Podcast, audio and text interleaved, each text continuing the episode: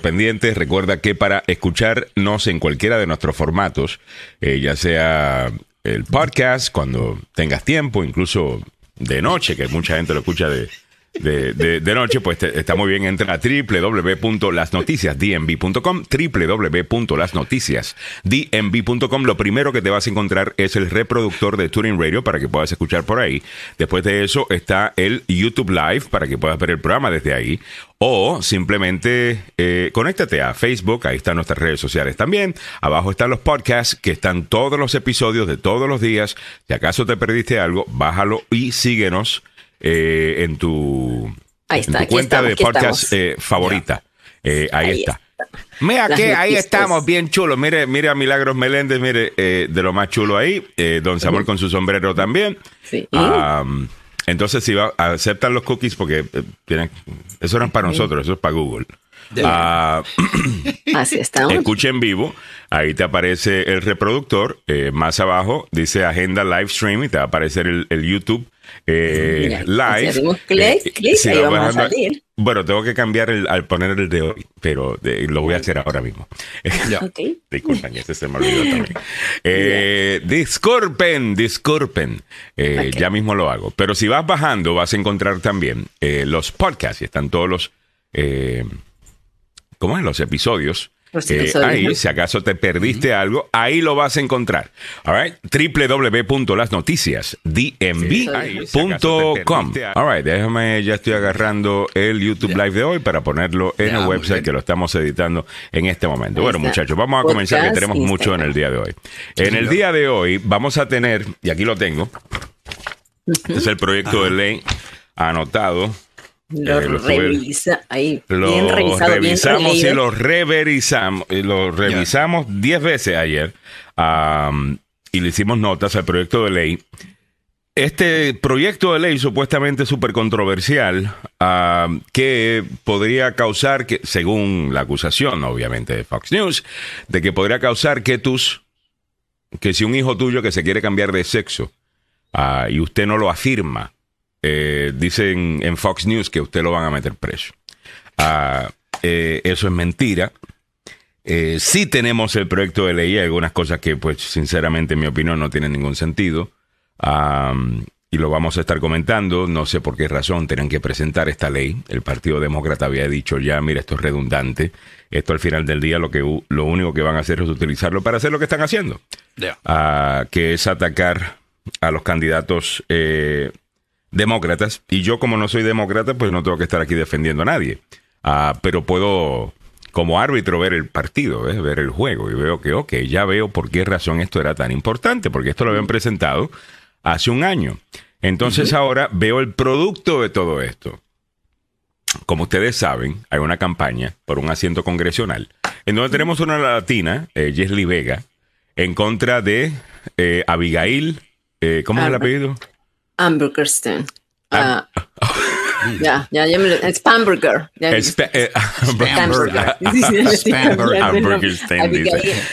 Abigail. Abigail. Spamburger. Yeah. es que hasta sonó a, a- a- ¿Cómo es? A nombre inventado. Eh, ¿Ok? Sonó a nombre inventado. O sea, Juan cruce- Leche estaba un- por ahí Un, eh, cruce de, un cruce de chicotes, como se dice. Ella es Abigail Spamberger, que ya está, o sea, es la que está en, en el. Abigail Spamberger, la demócrata centrista, eh, a quien han querido, obviamente, para poder ganarle, pues la tienen que tildar de, de una loca woke, eh, pero obviamente ella es todo lo contrario. Ella es una centrista, ex agente de la CIA, eh, es pro eh, policía, pro eh, law enforcement. Ella se ha pronunciado en contra de este, de este proyecto de ley. Ah, pero la tenían que agarrar de alguna manera y la manera que la están agarrando aparentemente es diciendo que la, la señora Guzmán, eh, la delegada eh, Guzmán, estuvo haciendo campaña con ella. Así que si la delegada Guzmán, que fue la que presentó el proyecto de ley para proteger supuestamente a los niños LGTBQ, eh, eh, propuso esto y hizo campaña por ella. Entonces, Spamberger, mira, ella te quiere meter preso si tú no afirmas la. Ay, es. So, ya yo veo por dónde que va la cosa. Eh, Por de- asociación, ¿no? Ahí. Sí, lo quieren culpable por asociación es lo que quieren hacer. Ya. So, entiendo el juego político de todo esto. Lo que no entiendo es por qué eh, los demócratas se prestan para, para, para estos errores tácticos. ¿ves? Eh, bueno, en el día de hoy vamos a estar hablando con la delegada eh, Guzmán. Eh, sobre este proyecto de ley, no se quieren perder la entrevista, como a eso de las 7:45 minutos de la mañana estaremos hablando con ella. Bueno, vamos a comenzar, señoras y señores, con lo que tenemos para toda la audiencia en el día de hoy, que es un montón, incluyendo algunas de las cosas que están pasando en estas elecciones de medio término. Como ustedes saben, estamos en el mismo medio de las elecciones de medio término. Ayer me estaba viendo debate, Samuel. Eh, No sé si te has visto algunos de de, Utah. de- No, no, yo el mejor debate que vi anoche fue el, eh, el fútbol eh, del día lunes en la noche. Ah, ok, sí. Me gusta. Bueno, yo me estaba viendo el debate de, de Ohio. Am, y me vi algunos ya grabados del pasado fin de semana. He estado notando que muchos, eh, algunos candidatos simplemente no se están apareciendo a, a- a Sí. debatir. Eh, tengo Sí, entendido sí. que Marco Rubio no, se- ah, no- no quiere debatir, que eh, el candidato demócrata de Pensilvania no quiere debatir. Eh, Herschel Walker tenía un segundo debate el domingo, no apareció. El de Eh, Georgia. el de Georgia, que es republicano. O sea, como que, no sé, creo que eh, hay una falta de respeto al votante que se está dando porque se están beneficiando, en mi opinión, del hecho de que estamos en un ambiente tan y tan y tan partidista que tener una D o tener una R al lado de tu nombre es suficiente para que la gente salga a votar. Ya. Ya. Y eso, ah, no, no, como independiente a mí no me gusta. Pero bueno, estos son Además- algunos de los temas. A- Adelante, Meli. No, y, te agrego una rayita más al tigre, ¿no? Había ver. un debate entre- en el Distrito 7 entre Jessie Vega y Abigail Spam, que, ¿cómo es? Spamberger. Spamberger. Ah, Y entonces ella no se presentó, Abigail. El- Ah, eh, ¿Y por qué Spamberger no quiere debatir a Jesly Vega? ah, bueno, eh, porque está en medio de toda esta controversia del, del proyecto de ley, que no es proyecto de ley. ¿ah? Si no es proyecto de ley de ella, ni siquiera es de ella. Pero ella dice que en uno de los moderadores estaba, es un, un personaje eh, conservador. Entonces dijo, mira, bajo las reglas del debate, o sea, tienes que ser eh, totalmente independiente para ser moderador, ¿no? Y, y ella, Oh la, God, that's la- such la BS. campaña, la campaña de Spamberger dijo que eh, eso era como dudoso, así que Cada vez que tienes un moderador, pero cada vez que tienes un moderador del Washington Post, del LA Times, del New York Times, de NBC, de ABC, bueno, quizás no ABC porque eh, quizás no ABC, NBC, no tienen, no, no son, ¿No son más partidistas, liberales? chicos? Ya. no son, más liberales, ellos, sí, come on. Sí, cómo no. Eh, eh, ¿Cómo no no? podemos simplemente tener ese punto de vista eh, con, con un lado. Y yo creo que lo más importante que debería hacer ella es debatir en contra de eh, Jesly Vega. Si no, Jesly Vega la va a seguir definiendo de la manera que la está definiendo. Si ves los posts Oh, de, de Vega, pero- cualquiera diría que, que Spamberger es la que se inventó este proyecto de ley que supuestamente protege a los niños LGTBQ. Eh, y nada que ver. Eh, ella está Sí. en contra de eso. El Partido Demócrata dijo el año pasado, nosotros no estamos de acuerdo con esto. Número uno, es redundante, no es necesario. O sea, esa es la pregunta que se hace todo el mundo. ¿Por qué esto era necesario? eh, eh, presentarlo, especialmente escrito de manera tan, am, tan poco exacta. Tan, pol- tan polémica, pero hay, hay, hay y un tampoco juego, exacta, que se puede, que, que da espacio para que se interprete de, Mm. de 10.000 maneras. Eh, ¿me, me entiendes? O sea, Spanberger debería debatir a, Mm. a Vega. Hay un montón de cosas que Jesly Vega puede decir sola que no va a poder decir en un escenario donde está la, la contrincante para defenderse.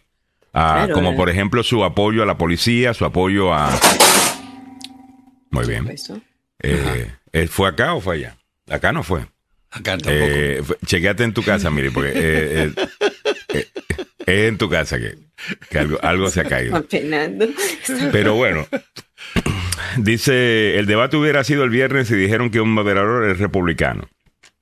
No entiendo por qué canceló. Abigail está mucho mejor preparada. Ella, eh, that's a mistake, eh, Yeah. Lenka. Y tú que estás metida eh, en todo esto, y, y te- eso es un error. Sí.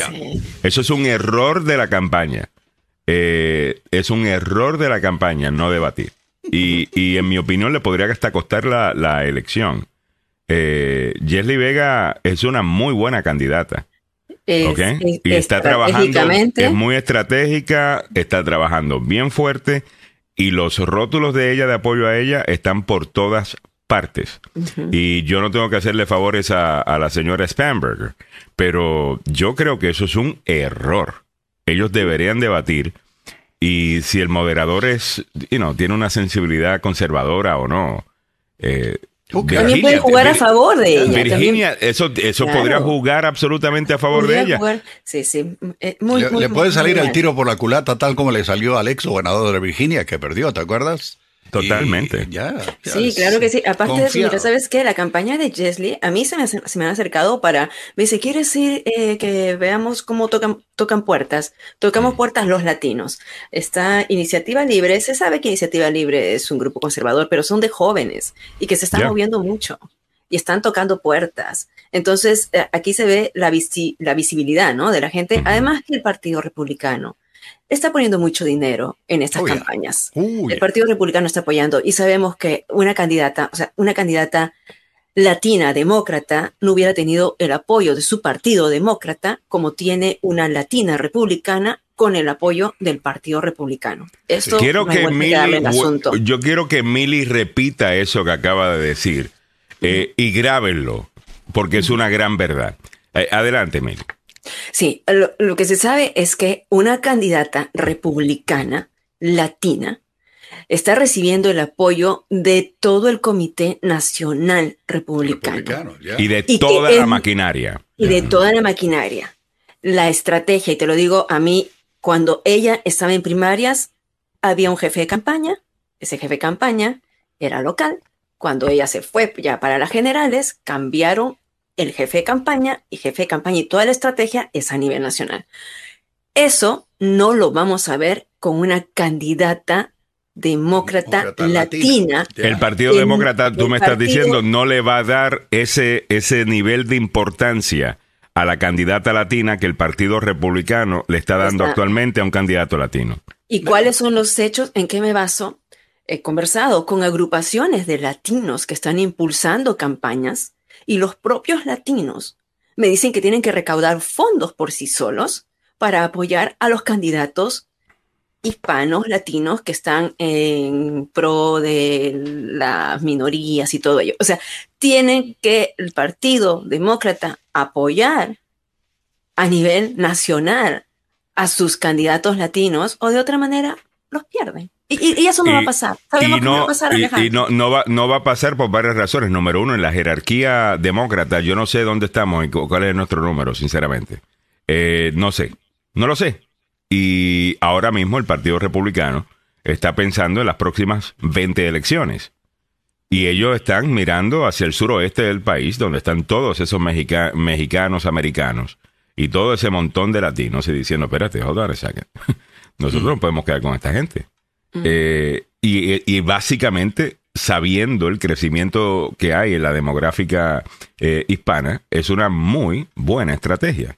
Y la realidad del caso es que para muchos latinos se le hace fácil, porque no tienen que cambiar mucho de lo que ya piensan para ser republicanos. Mientras que algunos acá se tienen que hacer un pretzel para estar con las nuevas ideas de algunos en el Partido de, Demócrata de hoy. ¿Ok? En donde les recuerdo, Joe Biden es un dinosaurio. Eh, y pronto ya no va a existir, ¿ok? Ese tipo de demócrata como Joe Biden. Eh, ese demócrata centrista, yo no sé dónde están. Eh, Spamberger es una de ellas. de ellas. Tim Ryan en Ohio es, uno, es uno de ellos. Pero, de nuevo, ¿por qué razón estamos hablando de esto? Por un proyecto de ley que fue escrito de una manera en donde fue mal interpretado, en donde eh, que si a los niños LGTBQ, si no se le afirmaba que su, su, su, su, eh, sexualidad se podría meter en problemas, que quede claro que la ley no dice eso, la ley no dice eso. Eh, pero se escribió de una manera en donde pues queda abierta a, cualquier interpretación que los medios de extrema derecha le iban a dar, que es precisamente eh, lo que hicieron. Y aquí dice claramente que eh, un niño, cuando llega a los 14 años de edad y está suficientemente maduro, a ver, eh, eso es tan subjetivo, o sea, es 14 años de edad, pero que esté suficientemente maduro. O sea, ¿cómo, ¿cómo, interpretas eso? puede tener una opinión informada sobre el tratamiento médico eh, que quiere. Esto es básicamente para decir que si se quiere y no, Ah, cambiar de sexo, que, operación. que, que lo, que, que lo, que lo pueda hacer a los, a los 14 años. No sé, los latinos Mira, no están eh, con eh. esto, yo no entiendo, no tengo la menor idea eh, por qué porque esto se dio. Pero bueno, 7.25 minutos de la mañana vamos a estar hablando eh, con la autora de, de esto y le vamos a dar su chance, obviamente, para que, para que explique, como dije ayer, creo que fuera de este tema ha hecho un, tra- un buen trabajo en la legislatura. Eh, de, Virginia y se merece el beneficio de la duda, así que con mucho gusto vamos a dejar que ella pues diga, ¿no? En su opinión, qué es lo que está haciendo. Bueno, vámonos rápidamente a los deportes. Ya don Samuel Galvez está listo con la información que debemos saber. Esto presentado por el abogado Joseph Maluf, la demanda más rápida del oeste. Seguimos hablando de fútbol, pasión de multitudes. El opio del pueblo. Opio del pueblo, muchas gracias, muchas gracias. Damas y caballeros, eh, algo, algo extraño, algo raro, pero ¿sabe qué? Eh, hay que decirlo. El eh, equipo de el... am, espere, se- se lo voy a, se lo voy a dar más clarito para que no haya ningún problema. El Manchester City, escuche bien, le quitó al Real Madrid el premio al mejor club del mundo. Y usted dice, pero ¿y ¿quién lo hace? ¿Cómo se decide? Pues hay una revista que se llama France Football que reconoce la temporada del Manchester City como la mejor por delante del Liverpool y la del Real Madrid. El Manchester City fue galardonado como el mejor club del mundo por esta revista francesa en la gala del Balón de Oro anoche, digo ayer. El conjunto británico se impuso en la votación a Liverpool y al Real Madrid en ese orden. O sea, primero está el Manchester City, después el Liverpool y en tercer lugar quedó el equipo merengue. El reconocimiento llegó con sorpresa por la condición de campeón de la Liga y de Europa con la que ha llegado el conjunto de eh, madrileño, los españoles, en la gala. De hecho, de, la misma eh, salió el triunfador del mismo equipo, como se lo contaba en el segmento anterior. El eh, balón de oro se lo dieron a Karim Benzema de Real Madrid y el trofeo Yashin a Thibaut Courtois. El ganador, el galardón al club del año es la segunda vez que se entrega. En su primera edición, el ganador fue el Chelsea, que llegó avalado por su conquista de la Champions. Así que, así es. Eh, en eh, la parte legal, y no estoy hablando del abogado Joseph Malub ni del abogado Carlos Salvado, estamos hablando de lo que pasa a nivel legal en Barcelona. El delantero brasileño Neymar Jr. inició ayer su comparecencia ante la justicia española en la denuncia por estafa y confabulación por la que el jugador enfrenta una pena de dos años en prisión y la suspensión federativa por su venta del Santos al Barcelona. Esto ocurrió en el 2013. La causa, conocida como Neymar 2, llegó a juicio oral a casi un mes del inicio del Mundial de Qatar y tendrá una sentencia en una semana tras la acusación promovida por la cadena de supermercados Dis de Brasil, que era la dueña o el dueño del 40% de los derechos de Neymar antes de que se fuera de Santos al Barcelona. Según la denuncia, el Barcelona y el Santos, con la confabulación del jugador y su familia, pactaron por debajo de la mesa, ya sabe, un precio menor al que realmente se pagó para disminuir el 20 a 25 millones de euros la parte que le corresponde al grupo de supermercados. Es como, para, que- para que tengan una idea, es como si el Giant le respaldara económicamente a un jugador de fútbol y te digo, te respaldo, pero ¿sabes qué? Acuérdate que cuando salgas de este equipo y vayas al otro, yo quiero mi parte en el pastel. Por la misma causa también serán llevados a juicio sus padres, los expresidentes del Barcelona, Sandro Rosell, para quien se reclama cinco años en prisión, escuchó bien, por corrupción y estafa, y Joseph María Bartolomeo, así como el ex dirigente del Santos, Odilio Rodríguez Fiño. Esto ocurre en estos momentos en tierra catalana. Siempre en el fútbol europeo, el Villarreal se acerca poco a poco a Europa gracias a un doblete de Danjuma. Dos tantos de Arnold Danjuma, uno de un taconazo y otro de penal, dejaron a los Azunas sin esa opción para eh, puntuar en la visita al Villarreal en un partido en el que el conjunto local sufrió menos de lo previsto para doblegar al equipo navarro. Pero bueno, así está la situación. También se conoció que felizmente Richard, Richarlison de Brasil pues va a estar en forma para ir a la Copa del Mundo. Eso lo dio a conocer el técnico del Tottenham, Antonio Conte. El entrenador dijo que el delantero brasileño debería estar disponible para la Copa del Mundo luego de un scan en su lesión en la pantorrilla. Richard Lesson sufrió la lesión de la victoria con los Spurs sobre el Everton. Esto ocurrió el sábado y todo el mundo dice, ¡Ah! y ahora, bueno, eh, no es tan grave la lesión. El, jugador es un muchacho de 25 años, eh, fue sustituido al minuto 52, luego fue visto con muletas, pero Conte dijo que la lesión no era del todo grave. ¿Cómo está el tráfico en la capital de la nación? Con algunos problemas, damas y caballeros hay eh, un accidente envolviendo a un camión en la 495, la parte interna del Bellway, después de la 187, la avenida Connecticut. En la 495 también la parte interna a la altura de la 414 en St. Barnabas Road. Otro accidente. También hay un vehículo con problemas mecánicos en la 295 rumbo sur después de la Eastern Avenue. Accidente en Sutland Parkway, a la altura de Alabama Avenue en el sureste y la Stanton Road. Todas las vías fueron reabiertas hace unos instantes. Le recordamos que este informe sobre el tiempo y el, digo, el deporte más popular en el mundo, el fútbol, y en las carreteras en la zona metropolitana llegan a ustedes por una cortesía del abogado Joseph Malouf. Y le repetimos, lo decimos en broma, pero es cierto, el abogado Joseph Malouf es la demanda más rápida del oeste y le recordamos que si usted está envuelto, envuelto en un accidente, primero vaya al hospital. Y después dele una llamada al abogado Joseph Malouf al 301-947-8998. 301-947-8998. Usted está propensa o propenso a estar envuelto en un accidente cada cuatro años. Evítelo. Y para ello está un hombre de experiencia de más de 33 años, el abogado Joseph Maluk. 301-947-8998. Lo decimos en broma, pero es cierto, es la demanda más rápida del oeste. Muchas gracias, don Samuel Galvez. Estamos llegando a ti gracias al abogado Carlos Salvado también, que nos va a estar presentando los precios de la gasolina en solo segundos. Pero recuerda, si estuviste en algún problema, eh, no importa el que sea, problema criminal, llama al abogado Carlos Salvado. Incluso, eh, si eres dueño de negocio y tienes y te han demandado, el abogado de defensa para ese tipo de demanda es el abogado Carlos Salvado. La demanda era que, que Joe Maluf demanda, el, el abogado de defensa de una demanda como la que hace Joe Maluf es precisamente el abogado eh, Carlos Salvado. Ayer pues le presenté con unos amigos míos que tienen una compañía de transportación que están buscando un nuevo abogado. Eh, y se va a encargar de, de, esas cosas. Y si usted es dueño de un negocio, usted sabe que a cada rato eh, bueno, va a haber alguien que está buscando a ver si gana algo de plata con usted a través de una demanda. Eh, llame al abogado Carlos Salvado 301-933-1814, 301-933-1814. Salvado, salvado y salvado. Ser acusado en un crimen puede tener consecuencias graves sobre su estatus migratorio. Yo soy el abogado Carlos Salvado y sé cómo ganar en corte.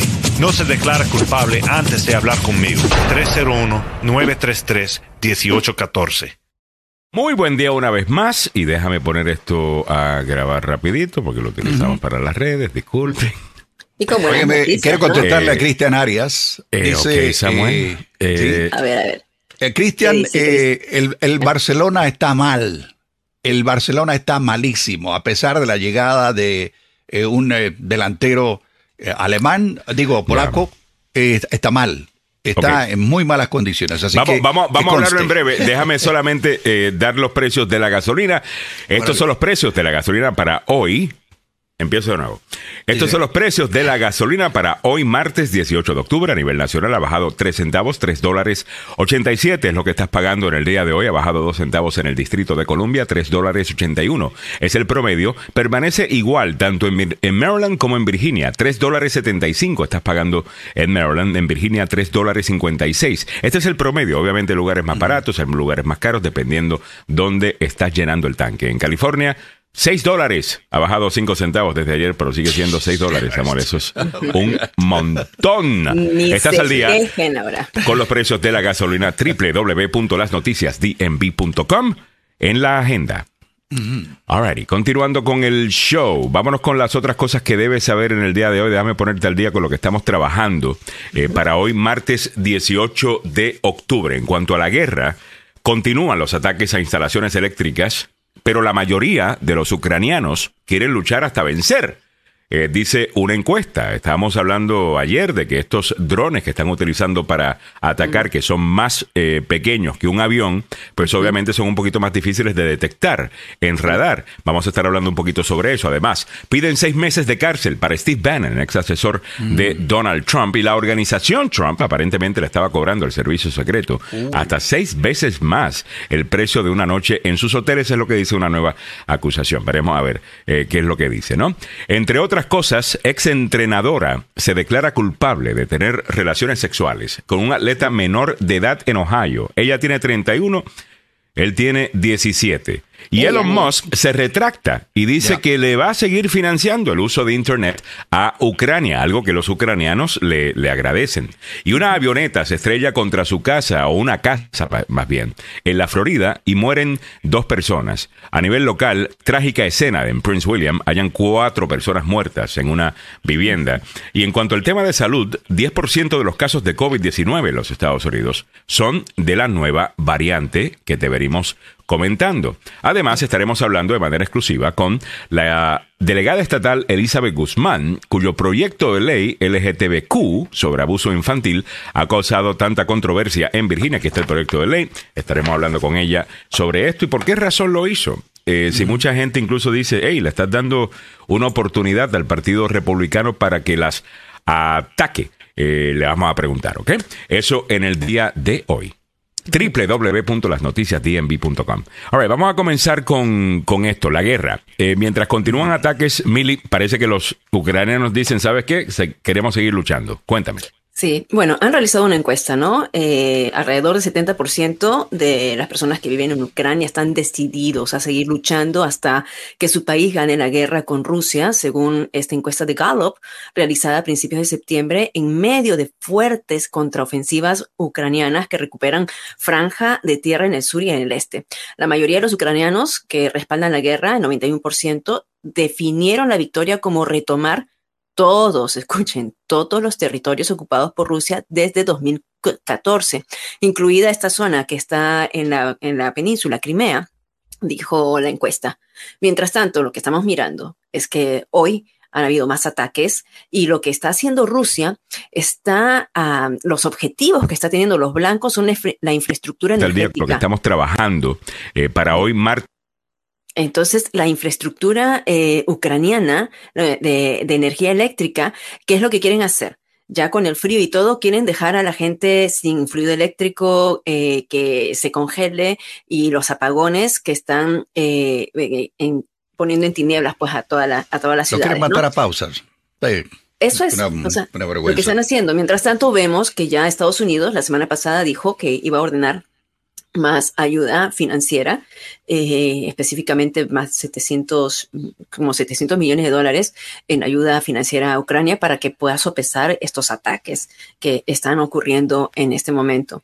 Ah, mm, em, conversaba, ¿se acuerdan ustedes que nosotros trajimos a una pareja peruana, un hombre peruano casado con una, eh, una ciudadana de Ucrania cuando recién empezó la guerra y el movimiento sigue todavía acá.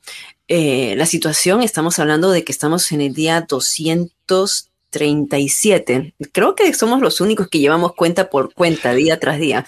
Eh, ya casi más de ocho meses en esta guerra que insensata que... Que ah, se supone durara cinco días, seis, días, ¿no? Cinco o seis días, Rusia iba a tomar ¿Qué toda la- clase de equivocada se ha dado con el pitirre de Zelensky? Eh, en Puerto Rico tenemos un dicho que dice, cada guaraguao tiene su pitirre. El guaraguao es un ave que caza, eh, cazadora, y tiene solamente un enemigo natural, que es el pitirre, un pájaro mucho más pequeño. Es más pequeño, pero es más ágil, y se le mete por debajo de la ala y lo pica hasta que lo tumba. Eh, y Zelensky, que es mucho más pequeño, tanto él como su país. Eh, en comparación, aunque Putin también es un tipo que es bastante bajito, pero el país, el poder militar de Rusia, uno hubiese pensado, Samuel, que ellos iban a arrasar con Iba a ser país. fácil. No. Claro, no, pero recuerden le, que le salió la doña rezongona, hermano. Y, Sí, y señor. todo el mundo pensaba. Qué equivocada se ha dado con ese eh, hombre. ya, eh, eh, eh, yo este, creo que este, lo sabía, mira. eh, este humorista. ¿Tú crees este- que él sabía que él iba, que sea, Zelensky mira, iba a resistir así? O sea, el No. espíritu, el espíritu aguerrido de Ucrania, o sea, Ucrania hay que considerar, o sea, Ucrania cuando pertenecía a la Unión Soviética, ¿no? Pero De- no, pero lo que, que- lo que estamos diciendo es que, De el- Zelensky, el- ah. de que, que, que Zelensky lo habían presentado como un ex comediante, Ya, un actor, un actor de tipo, eh, eh, este, este no, eh, o sea, Pero lo yo- midieron Lo salimos- súper mal. lo sacamos de si hubiera rápido. sabido que Zelensky iba a resistir así, no se hubiese metido y no, No hubiese prometido metido, seis días. Yo creo que la intención de Rusia y de Putin, no- o sea, era, claro, Zelensky, pero era provocar a Estados Unidos. Eh, la intención de Rusia era que Estados Unidos intervenga, ¿no? Que, que, que fuera, o sea, más que, más allá de todo. that. Pero, Yeah. pero, pero vamos, vamos, vamos, a, vamos a continuar a- hablando del, del, del tema, de, de- de los otros temas, porque tenemos un montón, Sí. un montón más. Yo, yo no, pero bueno, eh, le piden seis meses de cárcel para Steve Bannon, ex asesor de Donald Trump. Esto lo pidió un juez, Samuel. A ver, ¿qué está pasando ahí? Ok, le- le- le- el, problema que tiene Steve Bannon es que es un necio que no quiere eh, dar, a cono- dar, dar su brazo a torcer. Además de ser una bestia. Eh, bueno, el- Mira, el- yo, yo digo la noticia así sin apelativos, ¿ah? Ustedes, Ya, ya, dale duro. ya. Bueno, eh, el- los abogados de Bannon presentaron un memorándum de sentencia ayer pidieron, pidiendo que su cliente sea sentenciado a libertad condicional. Si el juez insiste en el encarcelamiento, entonces se le debería permitir a Bannon cumplir su sentencia en su casa y no en una prisión. En el memorándum se argumentó que Bannon fue condenado por estatutos regidos por la jurisprudencia muy antigua y obsoleta y que confió en el asesoramiento legal de su propio equipo de abogados. Los hechos de este caso muestran que la conducta del señor Bannon se basó en confiar de buena fe en el consejo legal, pero aquí viene la parte más importante. Este tipo, cuando salió de, de la corte, eh, ¿qué te digo? Lo hizo de una manera eh, dice, yo soy el mero cachimbón aquí, yo soy el hombre que, que- que tiene la verdad consigo, a mí me protege el- el- la carta magna de este país. No, hombre, no, no, no, no. Y tiene que estar también pensando no solo en que podía ir seis meses a la cárcel, si se decide así, pero también tiene pendiente un caso en Nueva York que fue acusado de lavado de dinero y cargo de conspiración Qué por joyita. engañar a los donantes para ayudar a Donald Trump a construir el famoso muro. El muro. ¿Se acuerdan? que- se quedó con el dinero del Pero ese es otro caso, ¿no? Por eso digo, o sea, este, es es, este, es, este es un, es un caso muy livianito en relación con lo que le espera en Nueva York. Es ahí donde el hombre tiene que estar echando las barbas en remojo, porque si se le comprueba todo lo de la acusación, ese hombre puede ir 20 años a la cárcel, mano. Sí, Eh, pero aquí el problema es que es desacato, o sea, y si no le dan una sentencia que sea considerable, ¿cuántos más van a seguir, o sea, desacatando y desacatan la ley como les da la gana y no hay Bueno, ninguna por esas razones que siempre, bueno, por esas razones que este tipo de casos siempre toma tanta eh, importancia, porque el Claro. sistema completo está basado en esto. Así Eh, es. por ejemplo, ¿por qué, razón el perjurio, ¿por qué razón el perjurio es tan, eh, es tan importante o castigado tan severamente? Contra, porque si la gente empieza a mentir eh, en la corte como que es nada, entonces el sistema se cayó. Eh, está basado en eso, ¿ves? So, me parece, me parece bien. Además que este tipo, a- a- a- sabemos muy bien qué es lo que está queriendo hacer. Este, este es un fascista eh, que está queriendo imponer acá una, él, él tiene una agenda muy personal, eh, que incluso muchos trompistas no la conocen. Y yo sé que lo apoyan y, y lo quieren y, y- y el resto, pero es porque no lo conocen. Si ustedes estudian un poquito más a Steve Bannon, se van a dar cuenta que el tipo, hasta cierto punto, en mi opinión, hasta odio le tiene a este país. Eh, y, lo quiere destruir desde adentro y se ha montado en la ola del trompismo eh, para poder hacerlo. De la misma manera que Donald Trump se montó en la ola del nacionalismo que Bannon eh, venía creando hace tiempo a través de la publicación eh, Breitbart. Ah, una vez muriera el fundador de esa organización Breitbart y, y tomara, eh, porque antes era realmente una organización conservadora, eh, de gobierno limitado, el, el Tea Party estaba bien involucrado en esa revista online o en esa publicación online, y una vez muere Breitbart y la toma este señor, eh, se convierte en, en- realmente en, en algo que promueve el fascismo, en mi opinión. Eh, y eso es distinto. Ah, eso definitivamente que es muy distinto. Pero bueno, vamos caminando para adelante con las otras cosas que estamos, con las que estamos trabajando en el día de hoy. En breve te doy, bueno, ya tenemos ya a las 7:45 a la delegada Eh, y creo Te que, ya cuento que eh, MSNBC está entrevistando a Benjamín Netanyahu y parece que Israel se va a meter en la guerra de Ucrania. ¿Sabes por qué? Porque Irán. los iraníes, ya, los iraníes están eh, dándole drones a, a- a los rusos. Y dice, bueno, entonces Irán es don't un peligro. that's a good idea. Yeah. Yo no sé si eso es una buena idea, sinceramente. Yo- Eh, yo sí porque si se meten ellos, yo entiendo que pueden ayudar, tienen un gran poderío eh, militar. Militar. Claro. Sí, pero también estás incrementando el, el conflicto. Eh, O sea, lo, lo estás haciendo más grande. Y si estás queriendo acabar con la guerra, tú no tratas de hacerlo más grande. Es que Eh, Israel todavía no, no se había, eh, ¿qué te digo?, eh, mostrado verdaderamente cómo piensan ellos y cómo actuarían en el caso de la guerra en, bueno, Ucrania con los rusos. Ellos estaban marginados completamente. Es que lo están haciendo estratégicamente. Eh, como que ellos no tienen suficientes problemas ya eh, y enemigos en el mundo con los que lidiar eh, para Ya. meterse en Como esto. para ganarse uno más, ¿no? Sí. Yo no sé si esto es lo que se necesita hacer, pero bueno, eh, en cuanto al tema de seguridad, ellos sí pues tienen mucha experiencia, eh, los, los israelíes, y bueno, eh, a, a lo mejor hay algo que ellos saben que nosotros no sabemos, ¿no? Eh, pero bueno, vamos para encima, señoras y señores. Eh, estoy de acuerdo con Alejandro en lo que respecta al señor Trump, muy cierto, eh, muy bien. Ivo Francisco Arias, Alejandro, tengo tanto tiempo de oír lo mismo. Si hubiesen dado dados negros o, o a los tunos hace rato ya estarían molidos por el odio. Si hubiesen No, negros. tenés o que aclarar. eh. Eh, aclárame, Ivo, que no, no, no entendí, flaco. Eh, Me imagino que estás manejando algo. Y tenga mucho cuidado eh, eh, manejando y texteando, ¿ok? Henry Molina dice, Steve Bannon va a coger una semana de prisión en casa. Lo más seguro que ese es el, el caso. Tienes, tienes razón ya. en sí, eso. sí. Bueno, la sentencia es este viernes, así Ya. que hay que esperar, pero es- eso es lo que se viene.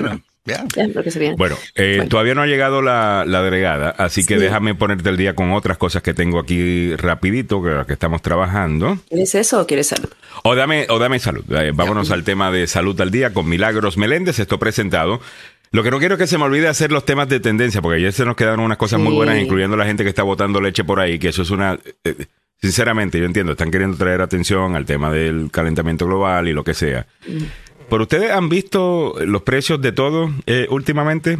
Están bastante altos. Sabe bastante, ¿ok? sí. Eh, no eso, no, eso no ayuda a atraer a más personas a su causa. Lo único que van a hacer es agarrarle odio y con eso le van a agarrar odio a su propia causa, cuando realmente los odian solamente ustedes por lo tonto que son eh, haciendo esto. Pero bueno, te, te enseñamos el video.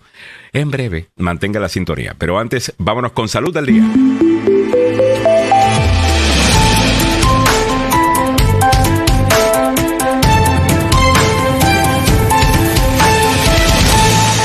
Del día eh, al día es presentado por el doctor Fabián Sandoval y se acaba de conectar la, de- la delegada, así que vamos rápido con salud al día. Ahí, doctor, los titulares. Mala mía, Eh, mala mía. Bien. Dale, dale, dale, dale, vamos, Entonces, vamos. el 10% de los casos de COVID-19 en Estados Unidos son de nueva- la nueva variante. Ayer lo dijimos, la BQ.1 y la BQ.11 representan un subconjunto de pequeños pero rápido crecimiento de la variante del Omicron del COVID-19. La nueva eh, cepa es una descendiente de lo que sería ya Omicron.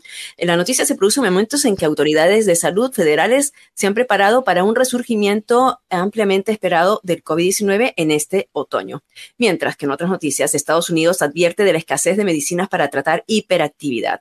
Si una medicina que utilizan para los síntomas es realmente esencial y no está disponible, tal vez nosotros hagamos un cambio a corto plazo que modifique alguno de los requerimientos, dijo un psicólogo pediátrico. Mientras, otra vez, otra de las noticias, están retirando un medicamento para el parto prematuro y esto está generando un debate. La farmacéutica apela a la equidad racial. Un anuncio de medicamento de McKenna introducido al mercado en 2011 promociona su capacidad para reducir el riesgo de parto prematuro, pero la FDA sostiene que no funciona. La agencia ha indicado que defenderá la retirada de McKenna del mercado durante varias reuniones de comité asesor en Washington, pero la farmacéutica dice que este está luchando para continuar con las ventas, argumentando sobre la equidad racial, porque dice que las personas de origen afroamericano son las que se benefician con este producto. Cerramos así este segmento traído a usted por el doctor Fabián Sandoval de la Clínica y el Centro de Investigación Emerson. Puede llamar al 202-239-0777, 202-239-0777. Muchas gracias, Milagros Meléndez, por la información presentada por el doctor Fabián Sandoval. ¿Por qué quieres que el doctor Fabián Sandoval sea tu doctor? Número uno, es súper buena gente. Eh, eso te va a encantar. Pero además de eso, el tipo está súper preparado.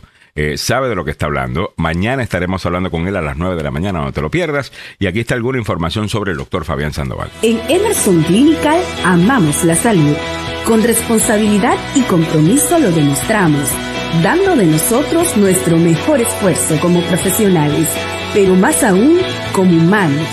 Un compromiso que nos incita a crecer y presentarles una clínica con equipos de última generación para brindarte seguridad y confianza que solo Emerson Clinical te puede dar. Emerson Clinical, la clínica que ama la vida. Llama al 202-239-0777, 202-239-0777 para hablar con el doctor Fabián Sandoval. Y a las 7.51 minutos de la mañana ya tenemos con nosotros a la delegada estatal Elizabeth Guzmán del estado de Virginia, quien ha estado pues en el centro de esta controversia. Eh, Fox News dice que ella te quiere arrestar eh, si acaso no le dejas ser a tu hijo gay uh, o transexual que se haga la operación o afirmarlo eh, hemos ya explicado que eso no es cierto, no dice eso el proyecto de ley. Ah, pero vamos a darle el beneficio de la duda a la delegada estatal para que nos explique qué es lo que está pasando aquí. Yo creo que ya yo vi la estrategia de ellos eh, con un comercial que vi ayer eh, en donde tratan de atar a Spamberger eh, con usted y con este bill. Yo creo que al final eso era lo que estaban buscando hacer. ¿Qué es lo que usted asume, señora Elizabeth Guzmán, está pasando acá? Y cuéntenos desde su punto de vista, ¿qué es lo que hacía este proyecto de ley que tenemos acá? Eh, que al final del día pues no, no fue aceptado de, igual manera. ¿Qué es lo que intentaba hacer desde su punto de vista? Ah, bueno, buenos días. buenos días. Estar de regreso en la agenda. Eh, bueno, una vez más, siendo el punto de acogida de los republicanos para que puedan ganar una elección en la que saben que están perdiendo, porque los números son claros. Hace una semana el la compañía Pew, que hace investigaciones, ha dicho que a nivel nacional el 75% de los latinos van a votar por un demócrata en estos midterm elections y eso es algo que molesta y fastidia. Entonces, ¿por qué no atacar a la persona que ha estado trabajando por la comunidad por los últimos cinco años? Si tienes una estrategia que te voy a decir que en estos seis años es la primera vez que me atrapan, diríamos, como diría otras personas, porque el periodista que alcanzó a mi oficina, generalmente vamos por un proceso para saber ¿no? qué es lo que decían en la entrevista y la manera que nos vendió la historia es que una persona que le importaba eh, lo que estaba pasando actualmente con los jóvenes de la, de la comunidad LGBTQ, principalmente en momentos cuando el gobernador Yankin está obligando a los jóvenes, de, a los, estudiantes, a que sean forzados a ser llamados por el nombre de su partida de nacimiento. Y ha habido muchas protestas al respecto e inclusive me pidió el teléfono de una de las personas que viven en mi distrito para poder hablar con ella y poder conversar acerca de cómo se vino a, con el proyecto de ley. Y el proyecto de ley, como tú lo dijiste, Alejandro, es un proyecto de ley que fue presentado en el año 2020, no es un proyecto de ley reciente. Usted va actualmente a los proyectos de ley que yo voy a presentar este año, no hay el año que viene no hay ningún proyecto de ley si usted busca en el año 2023 porque todavía estoy teniendo conversaciones con organizaciones, con mi propio partido para saber cuáles van a ser nuestras prioridades este año. Pero el proyecto de ley es muy claro, si tú fijas ahí es actualmente la ley donde está prohibido el abuso a menores de edad. Y el, pero eso ya era una ley. Entonces aquí es, donde la pregunta que, tengo sobre el proyecto de ley para buscar una aclaración de por qué razón era esto necesario. Y la pregunta es esta. El Partido Demócrata había dicho, mire, esto no es necesario porque esto ya es redundante, ya protegemos a, la, a, los niños en el estado de Virginia, esto no va a ser necesario. Acá claramente dice el proyecto de ley, que lo tengo marcado acá, que un niño de 14 años ya puede tomar una decisión aparentemente sobre su tratamiento médico porque es suficientemente maduro eh, para poder hacerlo. Eh, ¿Eso se refería a, a que pueda hacerse una operación de, cambiarse de sexo? Nada que ver, nada que ver con el tratamiento médico ni nada que ver con lo que el, el bill lo que hablaba solamente es de que en vez enfatizar, porque lamentablemente vivimos en una sociedad de odio, que cuando tú mencionas todos o cualquiera, lamentablemente los miembros de la comunidad LGBTQ no se sienten incluidos porque no los podemos reconocer, principalmente cuando tenemos personas en la mansión de Virginia que se han encargado de crear odio a estos niños jóvenes. Una pregunta, una pregunta sobre eso. Ustedes dicen que estamos en una sociedad de odio y que ellos no se sienten incluidos. ¿No será que solamente que para incluirlos siempre tenemos que hacer una ley aparte exclusivamente para ellos y por ende se ha creado la impresión que a menos que exista una ley que tenga su nombre, ellos no son parte de la sociedad? ¿No podríamos simplemente convencerlos de que ellos son parte de la sociedad sin tener que hacer un proyecto de ley específicamente para ellos? Alejandro, si yo compartiera contigo, pero lamentablemente es, es eh, información confidencial de mis constituyentes, de eh, personas que trabajan dentro de mi distrito, te podría decir la cantidad de odio que existe. Y lamentablemente sí. Oh, no, claro. Mientras que, no tengamos a unas, a un, líderes en este gobierno que puedan reconocer de que todos deben ser tratados igualmente, sino por el contrario, estamos encargándonos de bullear y de dividir a la comunidad, entonces para que ellos se sientan seguros de sus derechos, lamentablemente lo tenemos que estipular. Pero ¿por qué el Partido Demócrata dijo que su partido, que no era necesario debido a que esto sería redundante, ya que existe una ley que protege a los niños? Y usted me dice que esto no tiene que ver con cuidado médico, pero aquí claramente dice la línea 33 uh, a child has reached 14 years of age and is sufficiently mature to have an informed opinion on the subject of his medical treatment, de tratamiento eh, médico a los 14 años. ¿A qué se refiere esta línea específicamente?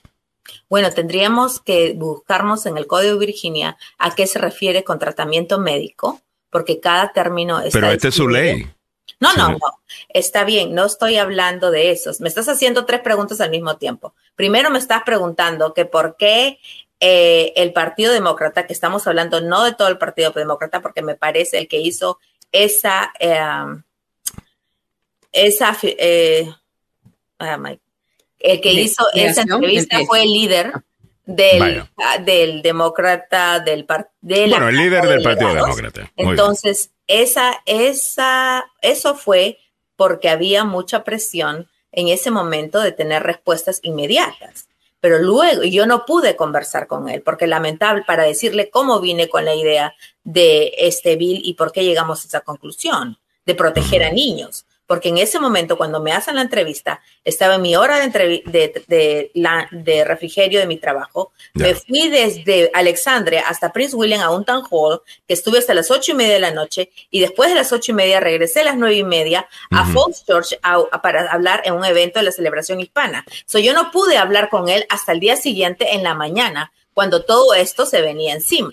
Y recién en la mañana fue que pudimos compartir todo lo que había, eh, toda la entrevista, porque gracias a Dios tenía la copia del, de la entrevista e, en manera de voz. Y de esa manera, al día siguiente hay un anuncio de clarificación en el Washington Post. Y lo, vimos incluso, y lo dijimos ayer, lo, vuelvo a decir ahora. Eh, leímos todo el proyecto de ley. Ah, y es un proyecto de ley, no es una ley, como, como nos está remarcando Lenca. Muchas gracias, Lenca. Eh, y claramente en ningún lugar. Aquí dice que si usted no afirma eh, la identidad sexual de su hijo o hija, por ejemplo, su hijo que nació eh, hijo, ahora le dice, mire, yo, papá, yo me siento que soy niña eh, y ahora quiero que tú me afirmes como que soy niña. Eh, si usted no la firma, usted no va a ir preso, que es lo que está diciendo eh, Fox News, y eso no está en ningún lugar. La palabra incluso, si haces un search en el documento, mm. por la palabra afirmar, no está, eh, en, el, en, el, en el proyecto de ley, eso es una mentira.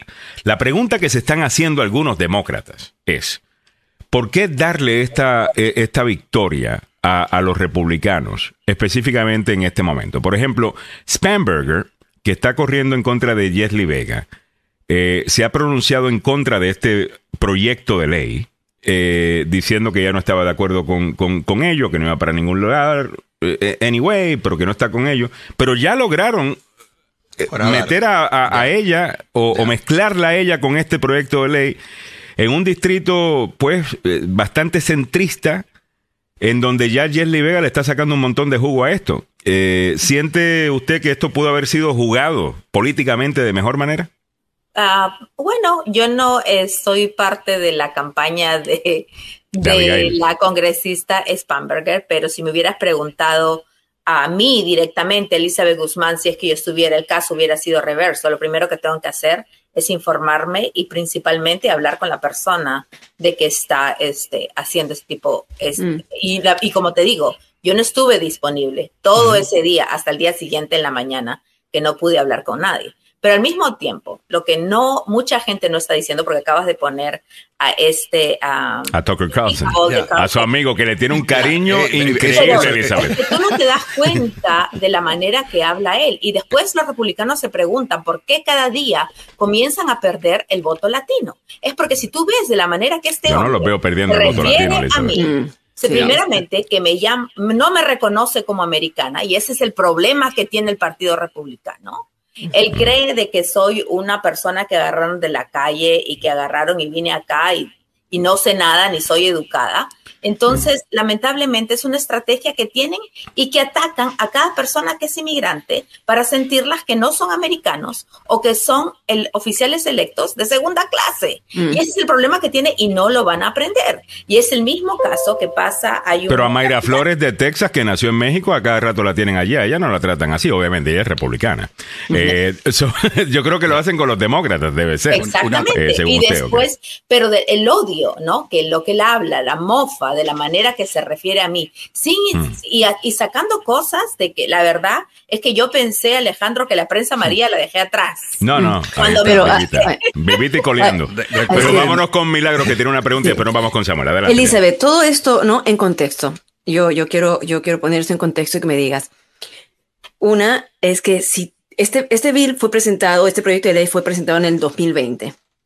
¿Tú pensaste presentarlo nuevamente a raíz de lo que está ocurriendo, como dices tú, que el, y esto ha sido eh, un motivo de protestas, de que el gobernador Glenn Youngkin quiere que eh, no se le reconozca a los niños LGBTQ con otro nombre, sino con su nombre con el que nacieron. O sea, si nació Víctor Pérez y él quiere ser María eh, Ramírez, entonces el, el, sistema escolar tiene que ir con Víctor Pérez cuando ya hay una mujer allí.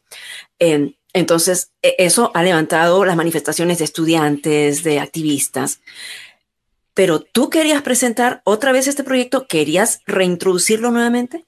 Mire, te voy a decir de que ahorita todo el proceso de, de presentar un proyecto de ley es un proceso bien fluido donde tú no puedes hacer un proyecto de ley sin, sin tener la conversación con, las, con la comunidad que está afectada por este problema, sin tener una conversación con las organizaciones que van a apoyar este bill, sin tener una conversación con los miembros de tu partido para tener una agenda política. ¿Que lo pensé? No te voy, sí, lo pensé, porque en ese momento me llevó de inmediato al 2020 cuando saqué esta ley y dije, ¿y si solamente estos niños se sintieran protegidos? Porque la historia que tú escuchas de estos niños de dolor y de abuso, porque es un proyecto de ley que va a proteger a niños de abuso. Eso es lo más importante de todo esto. Entonces, ah, yo Pero creo al mismo tiempo está sucediendo en un momento donde vemos la, mayor aceptación que jamás se ha visto en la historia eh, para la comunidad LGTBQ, en la historia del ser humano. No se ha visto mayor aceptación a la gente que quieren vivir su vida eh, como son, lo estamos viendo por, por todas partes, porque yo siento desde el punto de vista demócrata, que, que, siempre están en la lucha y que siempre eh, están eh, en la protección de, Cuando vemos un montón de progreso en todo esto. Y sobre el tema de, del cambio de nombre de las escuelas, no presenta un problema de logística, fuera de cualquier otra cosa que tenga que ver sobre si tú estás de acuerdo o no con que alguien se cambie el nombre. Eh, tenemos muchas preguntas, te agarro yo, la primera. Entiendo, yo, entiendo. Este, déjame, pero sobre la de la logística te la hago en breve, pero contéstame la primera pregunta que te hice. Okay. La primera pregunta me dices de que por qué tenemos esta necesidad de seguir avanzando no, no, yo no digo porque tenemos una necesidad de seguir avanzando. No, yo digo, hemos, hemos, hemos, llegado, hemos progresado tanto, ¿por qué no celebrar eh, eso? ¿Y por qué siempre los escucho hablando como que eh, eh, estamos viviendo los años 30 y 40, donde metían preso a esta gente, donde los atacaban y los mataban, cuando la realidad del caso es que hay una aceptación hoy día que jamás hemos visto en el pasado. ¿No, no es eso digno de celebrar? Es que lamentablemente eh, cuando tú comienzas a, abrir una caja te encuentras con más sorpresas y nunca se, por ejemplo, actualmente no tenemos un centro de, de shelter para las personas transgénero en Virginia. Y es un proyecto de ley que por, y hay muchos niños que tienen estigma y que se dejan sus casas y se escapan por no porque no tienen hay un hay un artículo en el Washington Post. Pero la pregunta es si existen existen refugios. A lo mejor no tienen el nombre LGTBQ, pero existen refugios. Lo que existen refugios, pero no existen para que te puedan reconocer como una persona LGBTQ. Te tienen que llevar de acuerdo a lo que eh, entonces, hay muchas cosas que no entiendo eso. no, entiendo eso. Explíqueme eso de nuevo. Si yo llego, si yo soy un niño LGTBQ y yo me quiero refugiar porque mis padres me están abusando, porque les dije, papá, soy gay, soy, eh, o me quiero cambiar de sexo y mi papá le dio el ataque y me, me, dio tremenda pela y yo me tuve que ir a un refugio. Si llego a un refugio pidiendo ayuda, ¿no me van a aceptar simplemente por ser LGTBQ? A menos que exista un lugar LGTBQ. No, depende a qué lugar vayas. Hay lugares en Virginia donde no te recibirían. O te recibirían. No tengo la información ahorita porque no estábamos hablando de eso exactamente, pero no los hay. O sea, el, punto el punto ahí es que, o sea, soy, supongamos, ¿no? Eh, en, mi caso, ya, yo soy mujer, pero quiero ser hombre. Y mis padres dicen, oye, eh, eh, está mal. Entonces, cuando me voy a un refugio, me voy a las camas con las mujeres porque nací mujer o me voy a las camas de hombres porque yo me identifico como hombre. Y entonces... algunos, eh, te voy a decir que en, algunos, en la minoría de los lugares lo hacen, algunos lugares no los hacen, en otros lugares no lo aceptan. Y ese es un problema para él. Es un problema y es algo que está determinado por el gobierno local. Entonces, es lo rige el gobierno estatal, pero está implementado por el gobierno local. Entonces, dependiendo de quién está a cargo en el gobierno local, entonces vemos los problemas en la implementación. Entonces usted lo que se me, a lo que se refiere es que si van a un a un refugio y se identifican como mujer, pero nacieron hombres, a lo mejor no lo dejan en la sección de, de, mujeres, sino en la sección de hombres y por ahí va la cosa. Ok, muy bien. Entonces ahí es donde se necesita algo específico eh, para Algo específico no para el LGBTQ, porque estamos creciendo en una sociedad donde tenemos que amarnos unos a otros y tenemos que aceptar como nosotros queremos ser. Yo no quiero estar en una sociedad segregada. I don't want apartheid. Yo no quiero apartheid. Lamentablemente todo es cultural y cuando me hablas de los nombres eh, de cómo tú quieres ser llamado en la escuela, o sea, que esto no es único de la, de la comunidad LGBTQ, pero lamentablemente el gobernador Yankee se está aprendiendo de estos muchachos. Pero, por ejemplo, en mi caso, mi hijo se llama Carlos y él quiere que le digan Carlitos en el colegio. Y, y lo, está acostumbrado a que todas las profesiones, no solamente afecta a la comunidad LGBTQ, sino afecta a todos los niños. Y esa es la ignorancia de que no se sabe cómo esto es implementado. Pero usted me está diciendo que las escuelas, sí, eh, por ejemplo, mi hija se llama Yani Lexa y en la escuela siempre le dijeron Yani. A mi hijo Alejandro se llama Alejandro y siempre le dijeron Alex. Eh, Entonces el gobernador está diciendo que a tu hija la llamen como dice su certificado de nacimiento. No, yo creo que el argumento que está haciendo la comunidad LGTBQ es que ahora ni siquiera tú tu, tu, nickname va a poder ser utilizado si utilizamos el argumento del el gobernador Glenn Youngkin. Yo no creo que Glenn Youngkin ha dicho eso. Ahora le hago una pregunta sobre el tema para regresarlo al, al un problema, de, eh, ¿cómo se dice? De, de, records, por ejemplo. Eh, lo que la ley dice, y usted explíquemela, eh, o lo que dice el gobernador Youngkin, significa que si yo me quiero llamar Milagros, y yo me identifico ahora como mujer. Qué lindo, es el mejor nombre que vas a poder Tengo, tengo 12 años, ahora me quiero llamar Milagro, yo me identifico como niña, eh, definitivamente sé que esto es lo que quiero hacer y así voy a estar, tal cosa, ok. Eh, que lo que está diciendo el gobernador es que ahora, si aceptamos que ahora yo me llamo Milagros, aunque yo no me haya cambiado el nombre legalmente, significa que todos los records de la escuela ahora van a tener que estar basados en mi nuevo nombre Milagros o se van a mezclar con los récords escolares míos de cuando me llamaba Alejandro. O sea, lo que pregunto si, si esto tiene que ver con logística o si tiene que ver simplemente con eh, bigotry.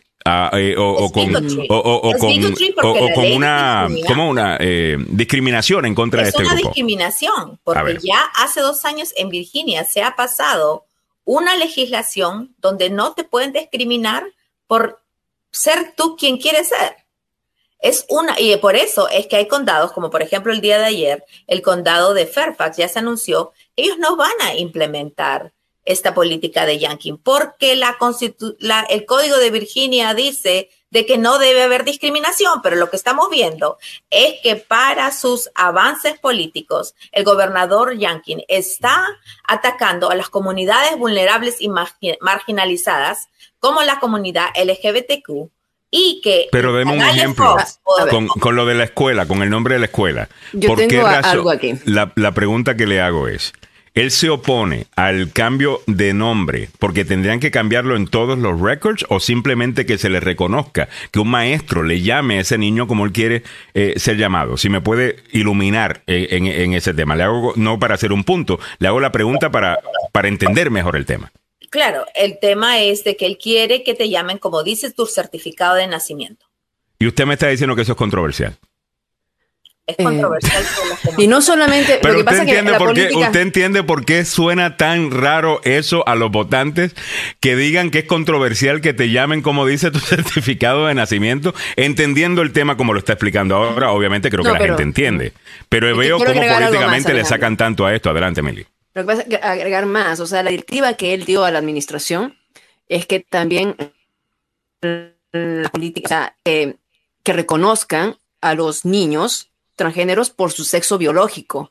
Cuando se trata de usar baño, vestuarios, cuando van a jugar en, los, deportes, en otras instalaciones, las actividades. Entonces, si tú eres un niño que ya eres niña o viceversa, eh, lo que quieren es revertir lo que había hecho el Partido Demócrata. El Partido Demócrata le dio muchas libertades en ese aspecto y lo que está haciendo, por supuesto, eh, Jankin es responder a sus constituyentes, los que votaron por él, que eso fue un tema bien crucial cuando pasó lo de el, abuso sexual en una escuela de Loudon, por ejemplo, donde un joven que era mujer, pero luego era joven, entró al baño hmm. eh, de mujeres y abusó aparentemente de una jovencita. Y, el denominador común ahí es que es un abusador de mujeres, no necesariamente el hecho que fuera gay o LGTBQ, o sea. Pero ¿por qué entró a ese baño? O sea, esa, es, la situación. Bueno, me permiten. Eh, a ver, adelante, Samuel, dale. Simplemente dale para adelante. Dale. Gracias. Eh, Elizabeth, buenos días. ¿Qué va a pasar ahora, después de este despelote, discúlpeme el léxico, que hay específicamente con los medios de comunicación y donde se ha envuelto a todo un Estado en un problema que es local, pequeño, con un gobernador que, eh, sigo, sigo diciendo, es cuestionable en cuanto a esto. ¿Qué va a pasar ahora, Elizabeth? ¿Hay respuesta por parte de Fox para que usted pueda decir, ¿sabe qué? Lo que dijo Tucker Carlson está equivocado, esto fue lo que pasó. ¿O algún otro medio de comunicación a nivel nacional, Elizabeth? Bueno, ha salido un artículo en el Washington Post de una ah, periodista, eh, Laura Bocella, que incluye y relata cosas de las que pasaron, pero te voy a decir de que al final a, a los que odian hay que dejarlos que llegan, que sigan compartiendo su odio, porque mientras que más se sigan mofando de mí y sigan diciendo que no soy americana y que me puedan llamar nombres, hay gente en mi distrito y en mi comunidad que me conoce por el trabajo que yo he hecho. Entonces, ¿qué hace? Mientras que él piensa que le está ganando votos para los republicanos, lo que hace es que estás perdiendo, porque yo soy una oficial electa que, como diríamos en inglés, soy hands-on. Estoy metida en todas las luchas de mi comunidad. Entonces, a mí este señor no me va a venir a definir y olvidar mi trabajo de seis años en el que yo he peleado por las clases trabajadoras y las comunidades marginalizadas y vulnerables. Entonces, yo no me voy a preocupar de que se preocupe él porque mientras que siga compartiendo más odio, lo que él hace es que personas que son profesionales e inmigrantes en este país se sienten ofendidas por el tono y el lenguaje que usa para referirse a personas que lucen como yo.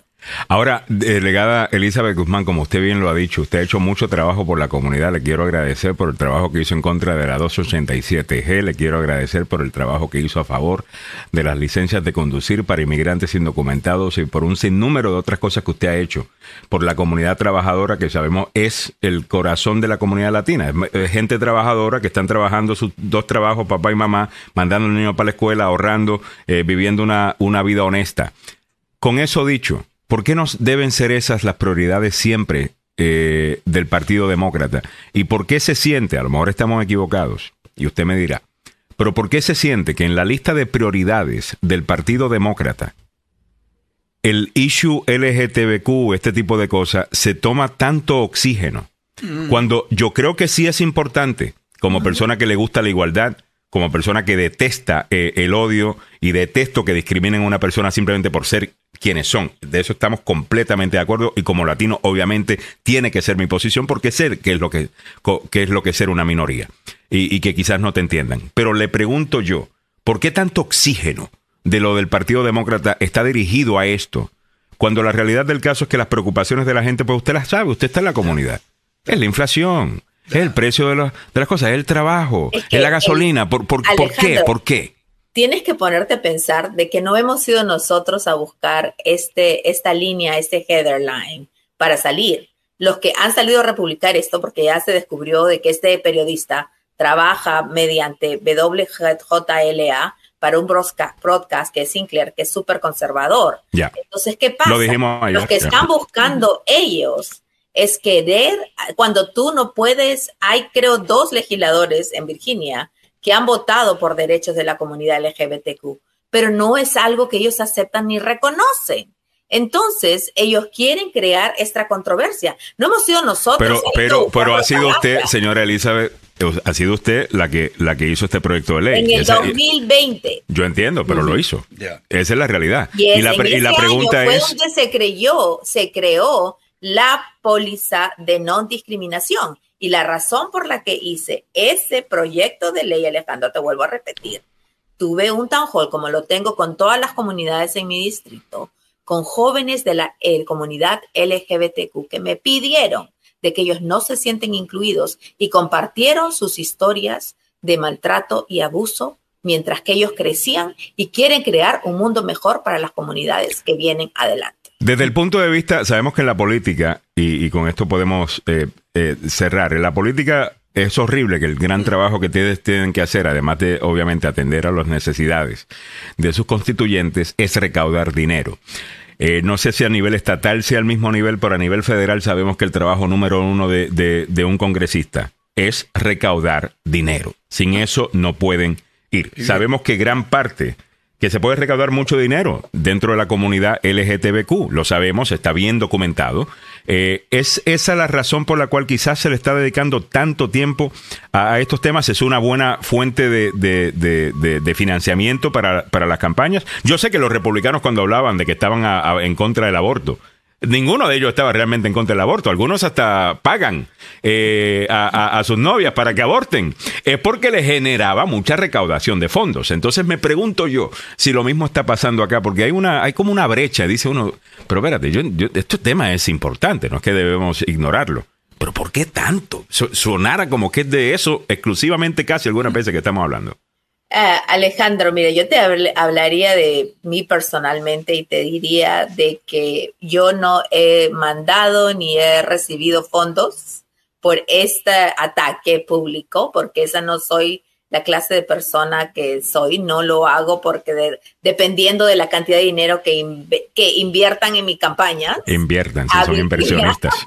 Sí. En Virginia, tú que te referías al gobierno federal, en Virginia no hay ninguna ley. Así que si yo tengo hoy día un, un millonario que quiere invertir 3 millones de dólares, me los da y mira, Wow. gracias, porque no tengo que hacer, no tengo que estar sentada en una silla llamando por teléfono pidiéndole plata a la gente para poder pagar mi campaña, para poder representar un distrito que es morado, porque el distrito que yo represento, yo represento Prince William County, represento en Fo- Fauquier también, que es más rojo y rural. Entonces siempre me ha tocado trabajar muy duro para salir elegida. Y es más, en la última elección, todas las personas que tienen eh, constituyentes o que tienen un número de representación como el mío han perdido. Solamente dos hemos sobrevivido y siete de mis colegas perdieron. Y es justamente por el de querer ah, eh, hacer el, el trabajo de la comunidad. Y este es uno de los miles de proyectos de ley que he, repres- que he presentado. Ya. Así que esto no es que toda mi agenda está basada en esto. Es que no lo está, yo nunca, claro, no, no está, lo hemos dicho, totalmente. Claro, pero no tengo ningún beneficio económico eh, es, esta es información pública. Tú puedes ir a Virginia Public Access Project y ver quiénes son los inversionistas de mis campañas y soy reconocida por ser una de las personas que hace dinero que es de grassroots, que vienen con donaciones mínimas desde centavos de dólar hasta un dólar 27, 50, lo que puedan dar para poder mantenerme en oficina. Pero yo te hablo de mí, de que nada de esto es para tener un beneficio económico. Avanzar es un proyecto de ley antiguo porque sabemos que dentro del Partido Demócrata, sabemos que dentro del Partido Demócrata se, bueno, hay sus propias divisiones dentro del Partido Demócrata y hay algunos pues que tienen el grupo LGTBQ, algunos que tienen el grupo latino, hay unos que tienen el grupo negro. Eh, el Partido Demócrata es una mesa redonda donde hay un montón de grupos, eh, mayormente grupos de minoría, ah, que juntos hacen una mayoría y ese es básicamente el Partido Demócrata. Hay una competencia ahí, Milagros, quiero que hagas el comentario que hiciste al principio del show, un análisis que, que me pareció muy correcto desde mi punto de mm. vista, viéndolo desde acá. Eh, usted me dirá que usted está, eh, como dicen, ¿no? Eh, metida en, la batalla. De que, adelante con el punto, Mili, que era de que los republicanos están agarran una latina y la exaltan y la ponen acá arriba. En este momento. En este no, En este momento, hace 10 años tal vez no, pero en este momento las latinas que están corriendo para los cargos electos, ¿no? están siendo apoyadas por comité nacionales. En el caso de Jesly Vega, porque está siendo apoyada por todo el Comité Nacional Republicano, donde están invirtiendo grandes fondos en, sus campañas. Eso, para mí, por el análisis que hago, por lo que he entrevistado gente, eh, gente clave, yo no veo a una latina hispana teniendo el apoyo de todo el de un comité nacional demócrata, que es muy difícil tener a una candidata, por lo menos, ah, si la delegada Elizabeth Guzmán quiere presentarse como candidata para el Congreso, ¿tendrás el apoyo del Comité Nacional Demócrata? En este momento. proceso a Milagros. Yo creo que la señora Yesli Vega, ah, cuando tú hablas de exaltar a una candidata simplemente por ser latina, yo creo que para que nosotros nos comiencen a reconocer como una comunidad como igualdad, yo primeramente quiero que me reconozcan por mis logros como política, que puedo agarrar y legislar para todas las personas que represento. Que no es el caso de la señora Vega, con todo respeto, que está tres años en un puesto político y no hay un proyecto de ley o una resolución que yo pueda referirme a ella. Que pero, el Comité Nacional República, pero el Comité ah, Nacional Republicano la apoya. Entonces, puede, en cada partido político hay un proceso de primaria. Y la señora Yesli Vega ganó la primaria. Y hay una jerarquía. Cuando ganas la primaria, entonces recién vienen las comunidades nacionales a tener que invertir eh, en, en avances en, tu campaña política para que puedas ganar. Y es un distrito que es competitivo porque el señor Yankin ganó ese distrito el, hace el año pasado. Hmm. Ahora, si tú me preguntas, yo no me he lanzado para el Congreso, pero te puedo decir que como candidata dentro del estado de Virginia, nunca me he sentido que han invertido de menos comparado con mis colegas demócratas. Sin embargo, cuando tú estás en posiciones de liderazgo, como lo he estado yo desde que he sido elegida, entonces tu responsabilidad es mucho más grande. Tú no estás solamente, hey, dame para yo ganar. Si tú no dices, dame para yo ganar, invertir en las personas que yo lidero para poder ayudarlas a ganar a ellas. Y esa ha sido mi trayectoria. Cuando yo fui elegida en el 2017, que cambié un distrito de, rojo a azul después de 26 años, Así es, me eligieron como presidenta de la clase número 10, de la clase del 2017, donde vieron 16 personas nuevas, y era la presidenta y tenía un puesto en, el, en la mesa de liderazgo. Y mi trabajo fue no solamente salir reelegida yo, pero reelegir a toda mi clase y lo cumplí en el 2019. Y si miras la cantidad de dinero que yo he colectado, no solamente fue para mí, sino que lo compartí con todas las personas que estaban en una carrera competitiva en ese momento, como la señora Dana Carroam, como la señora Jalayala, donde personalmente yo le he dado contribuciones de mi campaña para aquellas, para que puedan ganar, porque eso hacen los líderes. Ahora, yo no conozco de que la señora Vega tenga un un, un, puesto de liderazgo dentro del partido. yo no lo conozco, pero como dices tú, una vez que tú ganas la nominación es cuando tú te tienes que demostrar, si eres líder, tienes que luchar para proteger a los que están contigo y si eres candidato, pues las comunidades van a venir y van a invertir en tu campaña. Mis campañas, que son mucho menores a las de un congreso, yo tengo gastando más de un millón de dólares, millón y medio la última vez para representar a 55 mil personas. ¿Por qué? Porque siempre he sido un punto de ataque para los republicanos, porque les molesta de que podamos decir la verdad de cuáles son sus posiciones de ellos en contra de nuestra comunidad y vienen siempre atrás mío a atacarme. Pero gracias a Dios, eh, mientras que yo siga tocando puertas, mientras que siga haciendo el trabajo de la gente, ahí vamos a estar. Delegada Elizabeth Guzmán, muchas gracias. Ha sido súper eh, eh, buena con nosotros en el día de hoy, con todo el tiempo que nos ha dado. Era una entrevista de 15 minutos, nos fuimos eh, yo creo que por mucho más tiempo, pero es que está buena la conversación. Le agradezco mucho. Eh, su tiempo, éxito en la campaña y no se deje, como dicen ahí de los de Fox News, sabemos que no se va a dejar. le, va a seguir dando. Muchas gracias. Ah, gracias. muchas gracias. Muchas gracias. Era la delegada Elizabeth Guzmán hablando con nosotros, como siempre. aquí hablamos un poquito de todo, hablamos de política y nos gusta. Así que si eres oyente del show por primera vez, hacemos esto y mucho más eh, en este programa.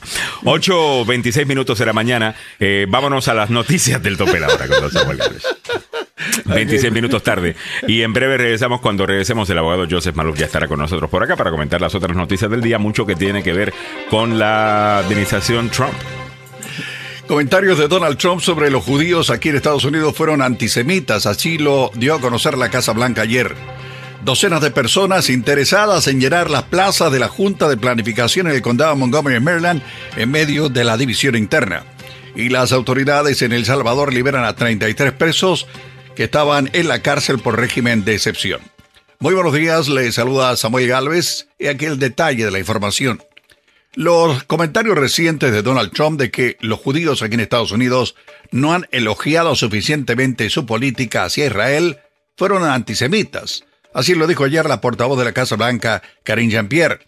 Los comentarios de Trump fueron antisemitas, como todos saben, también insultantes tanto para los judíos como para nuestros aliados israelíes, dijo la secretaria de prensa. Pero seamos claros, durante años, durante muchos años, Donald Trump se ha alineado con figuras extremistas contra los judíos y eso debería denunciarse.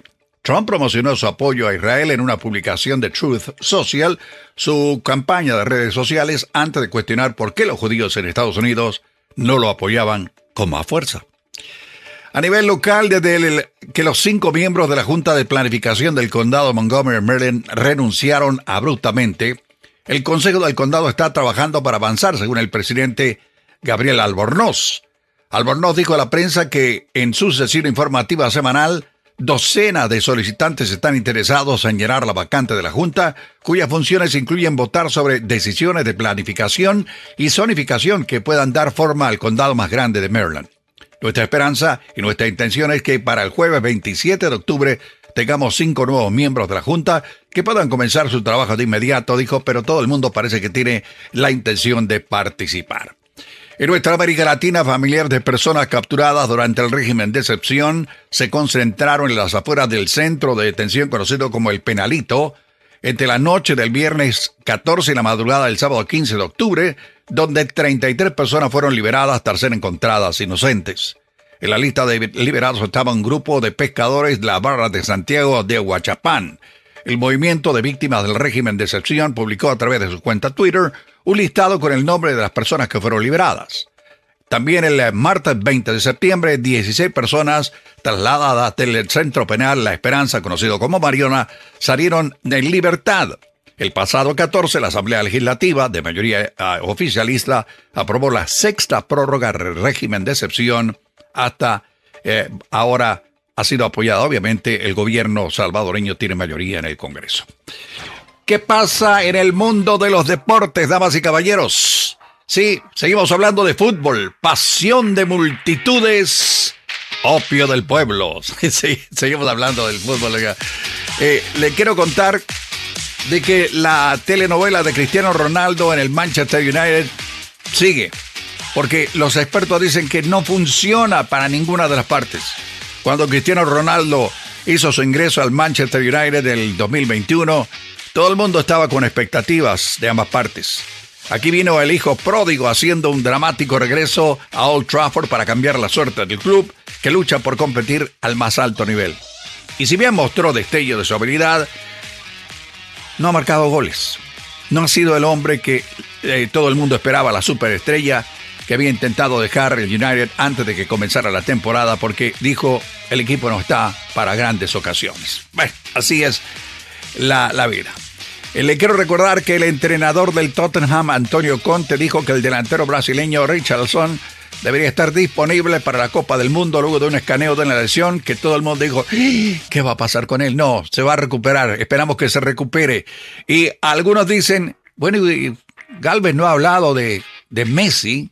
No, no tengo, no puedo hablar de Messi porque eh, el, que está en la cúspide en estos momentos es Karim Benzema del Real Madrid. Hay que decirlo con, con seguridad. El hombre se convirtió ayer en el eh, quinto jugador de su país en recibir el balón de oro. Recibió el premio que lo reconoció como el mejor futbolista de la temporada 2021-2022. Messi no apareció. Eh, no sé qué está pasando con Messi en, en el Paris Saint Germain, pero no es el hombre que yo o usted conocía cuando jugaba en el Barcelona. Bueno, ¿cómo está el tráfico hasta ahora aquí en la capital de los Estados Unidos? Con complicaciones. Hay un accidente reportado en Sultan Parkway a la altura de la avenida Alabama. Esto ocurrió temprano en la mañana, todavía hay remanentes del mismo. Hay un vehículo con problemas mecánicos en la 270 rumbo sur antes de la 189 en Falls Road. El George Washington Memorial Parkway rumbo sur a la altura de lugar donde usted se va a tomar las fotos. Ahí hay un accidente reportado. A ver que allá, ah, ya, no tengo idea qué pasó. Se reporta otro accidente en la 28 viajando norte después de la Willard Road. También hay un accidente en el Beltway antes de la Ruta 1 en Alexandria. ¿Cómo está el tiempo para la capital de la nación esta mañana? Bueno, la temperatura un poquitín fría, 45 grados Fahrenheit, que corresponden a 8 grados centígrados en el resto del planeta. La mañana soleada irá aumentando poco a poco la nubosidad, estará un poquitín más frío, con brisa. En algún momento, las máximas a alcanzar hoy solo en los 55 grados Fahrenheit. Así están las noticias, los deportes, el tiempo y el tráfico aquí en Agenda Radio DC. Muchas gracias, don Samuel Galvez, y buenos días. 8.32 minutos de la mañana, el abogado Joseph Maluf está con nosotros. Este quien te habla. Ah, mira, está el abogado Carlos también. Salvado en el wow, casa llena. Carlos Salvado, welcome back. Good morning, good morning, good morning. How you doing? Good morning. Eh, Busy, bueno, busy, busy. bi- bien ocupado aparentemente. Bueno, acabamos de hablar con la delegada Guzmán, abogado Joseph Maluf. No sé si puedo escuchar la entrevista eh, completa. Ella estaba dando varios puntos a, a favor suyo en defensa, ¿no? Del ataque que Fox News ha hecho en contra ella debido a este proyecto de ley que estábamos comentando eh, ayer. Eh, logró, creo que, aclarar su posición. Pudimos reconocer las cosas eh, que ha hecho en pro de la comunidad latina. Le hicimos preguntas como, por ejemplo, ¿por qué tanto oxígeno? Se, se siente que en el Partido Demócrata se lo lleva el tema LGTBQ. Hablamos también del gobernador Glenn Youngkin. Y, y una de las cosas que tengo que decir, a- abogado, que cuando uno escucha a los demócratas más detalladamente, pues uno entiende eh, la razón por la cual se pueden meter en un tema eh, o en otro. Lo que sí sabemos es que no les funciona políticamente por temas como, por ejemplo, lo que estaba diciendo ella. Es controversial que el gobernador quiere que llamen a los niños en las escuelas por el nombre que aparece en su certificado de nacimiento. Eh, Me encantó la pregunta, Alejandro. eh, entonces, ¿cómo posiblemente puede ser eso controversial?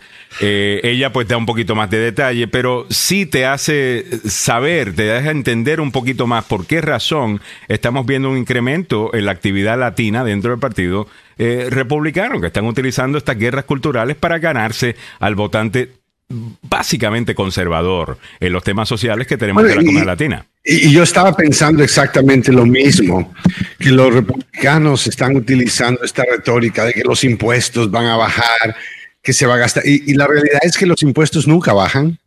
Si le bajan, le han bajado a las corporaciones grandes.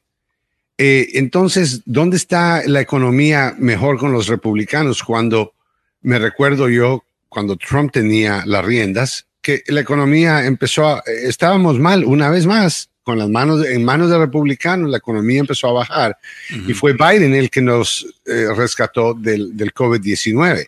Ahora, es la misma retórica, es el mismo cuento de siempre. Y la realidad es que cuando tienen en control, ¿qué hicieron los republicanos cuando Trump estaba en el poder con relación a los impuestos? Pasaron una baja de los impuestos a las compañías y la gente más rica. ¿Qué pasó en Inglaterra? Cuando la nueva eh, ministro empieza a, a cortar los impuestos a la gente rica, la están despidiendo. Dicen que la lechuga dura más afuera que el tiempo que ella va a estar en el poder. que, que, un primer ministro británico, totalmente, abogado. O sea, le, le, cantaron la canción de Woody despedida, abogado, entonces, ¿no? O sea, casi como, los, presidentes, como los presidentes en Perú. Eh, seis presidentes, cinco presidentes en seis años. Eh, oh totalmente. ¿Qué está pasando en estas democracias? A lo mejor. Eh, Mira, ¿qué hubiera pasado si Trump hubiera ganado las elecciones en el 2020? Estaba pensando yo ¿qué hubiera pasado con la economía? El resto del mundo está en recesión. La pandemia causó la recesión. Ya. La inflación viene porque obviamente eh, ese es el ciclo que nosotros pasamos, Ciro. Hemos pasado siempre. Hay que tener cuidado con la inflación y por eso están subiendo el interés. Dejen de gastar. Tenemos que recuperarnos un poco. Y después más. Eso no es lo que usted hace en su casa. Que a veces usted dice, mire, tengo que parar de gastar en este momento las tarjetas de crédito me están llegando, todas las cuentas Abogado, me llegan. pero ahora me suena como, me suena como republicano ahora. Eh, no, esto es lo que Biden está haciendo, esto es lo que Biden está haciendo, y yo te digo que lo haría igual un republicano. La única diferencia es que el republicano estuviera hablando públicamente, mire lo que estoy haciendo, claro. y los demócratas no, no, no hablan. No lo Biden dicen. está, haciendo, lo, está haciendo exactamente eso. Isn't that the problem? No ese, es ese problema de los demócratas. Es el no problema, uno de los problemas yeah. de los demócratas. Well, que, que, no saben hablar de los temas que no realmente le, le Mira, interesa a la gente. Bueno. Yo lo que quisiera, en vez de preocuparme si el que tiene la idea es un demócrata o si el que tiene el poder es un republicano, sí, me gustaría un líder político que llegara a resolver los problemas, punto y final. No me importa si soy blanco, negro, I chino, agree. republicano Yeah. y lesbiana. Yeah. Ahora, abogado, no, no, no sé si le, le, quiero recomendar, yo sé que usted también tiene HBO Max, porque algunas veces ve el programa de Bill Maher, como lo veo yo Sí. eh, siempre. Eh, está, hay un muy buen documental que se llama The Swamp, eh, que está en, eh, en HBO Max. Okay. Y el documental eh, me parece súper interesante. Hay un solo problema con ese documental, y es que va a haber a algunos republicanos con otros ojos y, y, no quizás de manera tan mala, pero realmente se enfoca en republicanos y demócratas que están buscando cambiar la manera que financiamos la política acá en los Estados Unidos y básicamente se enfoca en cómo el sistema está roto y por qué el sistema está roto. Y la razón que el sistema está roto es cómo financiamos las campañas, abogado. Estaban hablando en ese documental cómo el trabajo primordial de, de, un político en Washington es recaudar dinero. Y tú puedes ver incluso en el documental cómo uh -huh. llegan nuevos miembros del Congreso con buenas ideas y el sistema se los va comiendo. Los bajan del caballo con eso. Se, los bajan del caballo porque tienes que ser, para poder recaudar dinero, tienes que ser más partidista tienes que odiar al del otro partido. Cuando la y me sorprende porque hasta Matt Gates se ve más o menos bien en este documental Wow. junto a Ro Kona Yeah. eh, eh, que son que son él es demócrata eh, Matt Gates obviamente es republicano pero ellos dos estaban trabajando juntos en cómo sacar el dinero de, de, la Alejandro, política. déjame, déjame presentarte una propuesta. Digamos que en total se gastan no sé, vamos a coger un número por escogerlo, 100 millones de dólares en una campaña presidencial. Ya. Yeah. Y ese millón de dólares, obviamente tú tienes que complacer al que te da el dinero. Ya. Yeah. eh, eh, yeah. Correcto. Entonces, claro. bajemos la suma de 100 millones a 10 millones y cada candidato recibe la misma cantidad de dinero. Y cada quien que haga lo que haga con su dinero. Todo, nadie puede gastar más dinero, nadie puede usar su propio dinero, nadie no. puede recaudar fondos. ¿Por qué? Porque usted se está vendiendo. Cuando usted entra al Congreso y lo primero que hace es levante el teléfono, ay, sí, pastor, yo con gusto hago lo que usted me diga. Pero, pero, no, pero espérate, eso es lo político sí. como quiera. That's politics, right?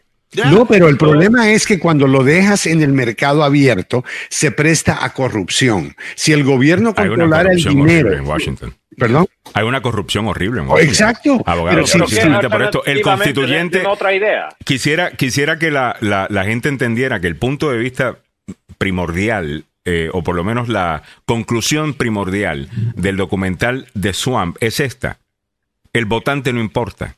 El Eso es votante lo que importa pasa cuando tú tienes. cuando usted va a votar, pero lo que realmente importa, porque para que el votante importa, primero tengo que poder llegar a ti a través de un mensaje y eso cuesta dinero. Y el importante es el donante. Exacto. Entonces se convierte ahora no en la labor de voy a Yeah. pelear por el pueblo, se convierte en la labor "Oh, voy a ir a pelear por la compañía Colgate, voy a ir a pelear por la compañía Nabisco, voy a ir a pelear por la compañía de Exxon. O incluso abogado, Pero- por ejemplo, en uno, ¿qué es la en- en idea uno- en uno de los segmentos, a- ahí vamos con eso, en uno de los segmentos del, del documental eh, empieza el proceso del el impeachment de Donald Trump.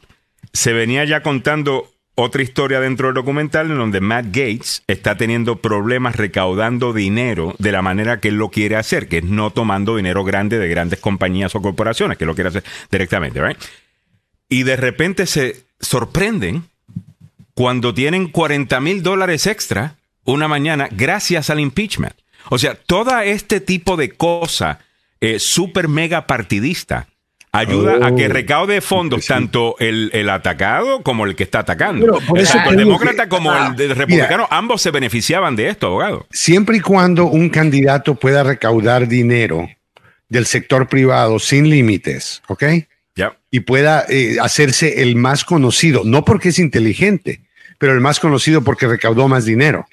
Ese es un problema con la... Es, ¿Cómo es eso una democracia? ¿Cómo es que tenemos la calificación? Cada candidato debería de presentarse y ganarse la confianza del pueblo basado en sus ideas y, y su disciplina, su pasado, etcétera.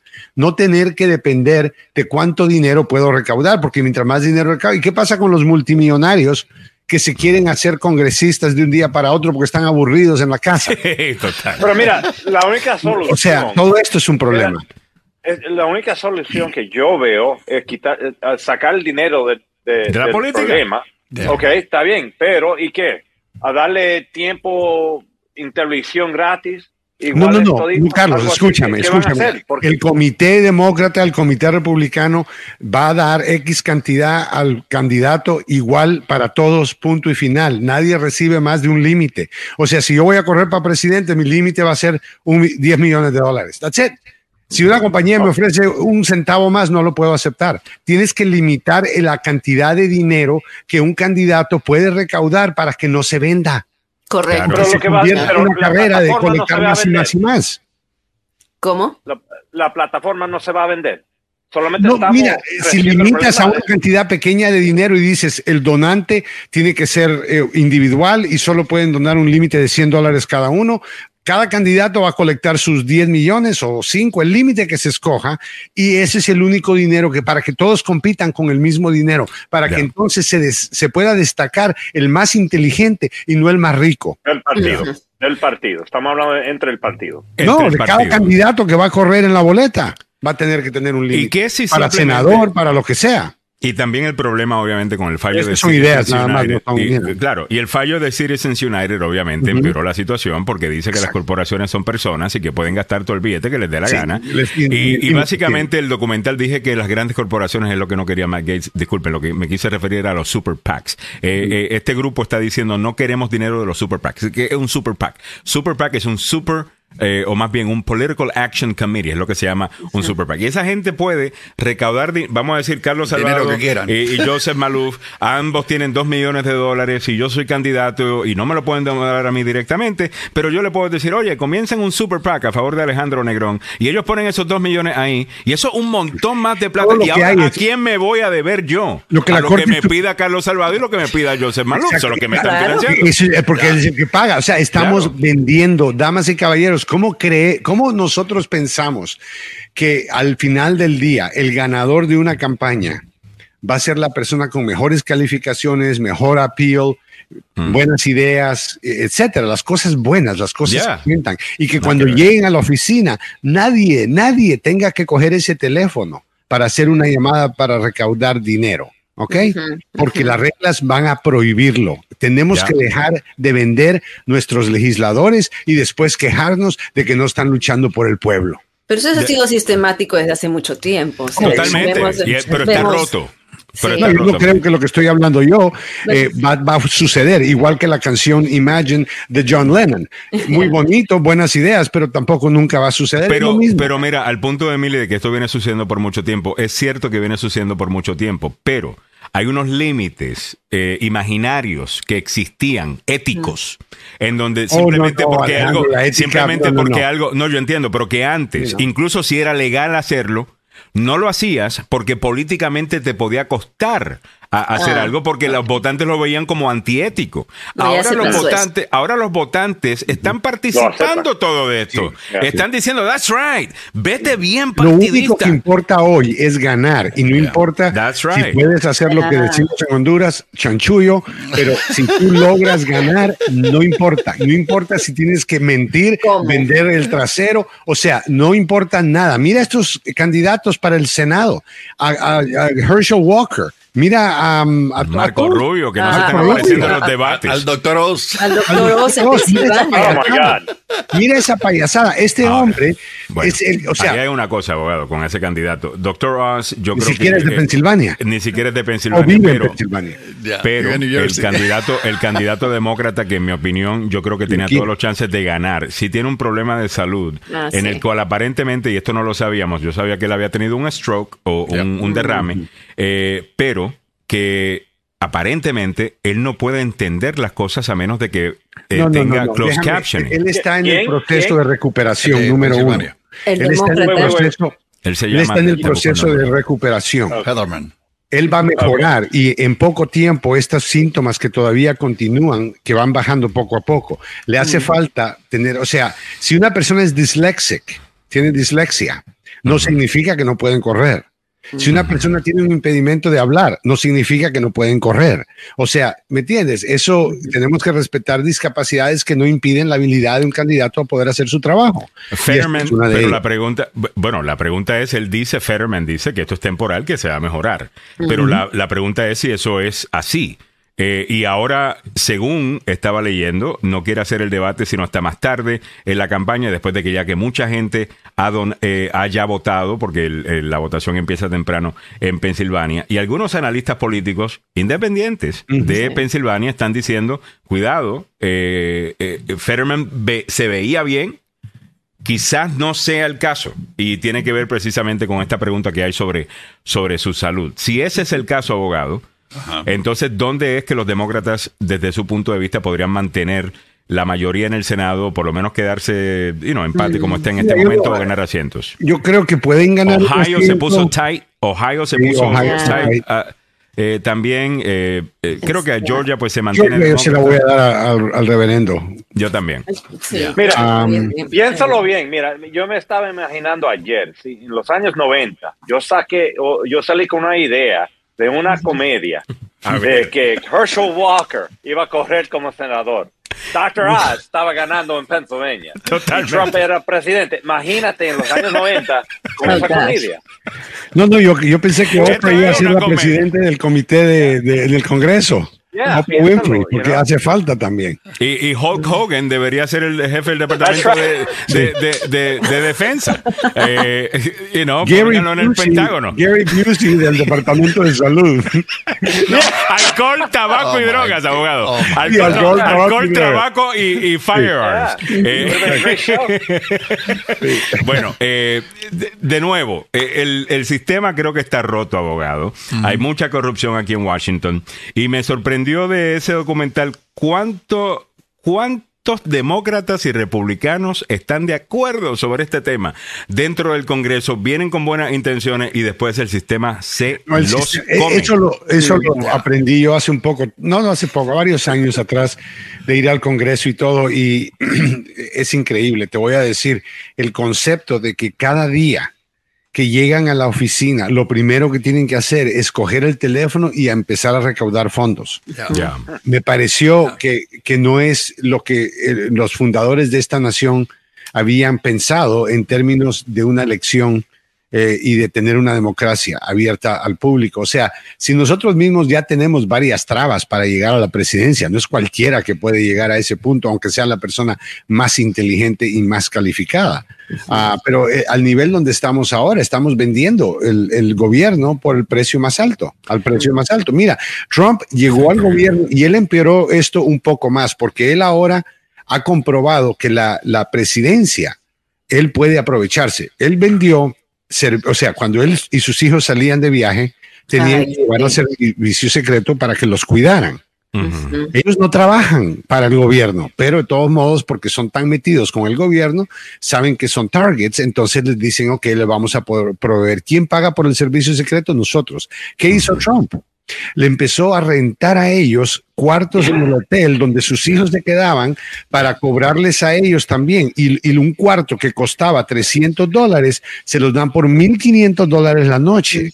El, hombre recauda en términos de un año 1.4 millones de dólares del gobierno de los taxistas. ¿De qué me sirve que me ahorre los impuestos si me lo va a quitar cuando se roba el dinero? Va a ser como Putin. Uno de los casos, una de las cosas que el, documental de Swamp que estaba viendo, aunque hace ver bien a, algunos republicanos, eh, que usualmente los medios los tratan eh, horrible, sí queda claro, abogado, que ellos dicen que Donald Trump, con todo y que se presentó como el candidato que venía a vaciar, a, acabar con el pantano, eh, que, que, básicamente traicionó eh, esa idea desde el principio, ni siquiera había sido inaugurado cuando empieza a meter a cabilderos que habían trabajado para cabilderos dentro a correr departamentos que supuestamente pues eh, beneficiaba a las personas que por quien ellos estaban cabildeando hace unos simples meses atrás o sea el, el, el, el, que vino las llaves en contra los ladrones de la caja fuerte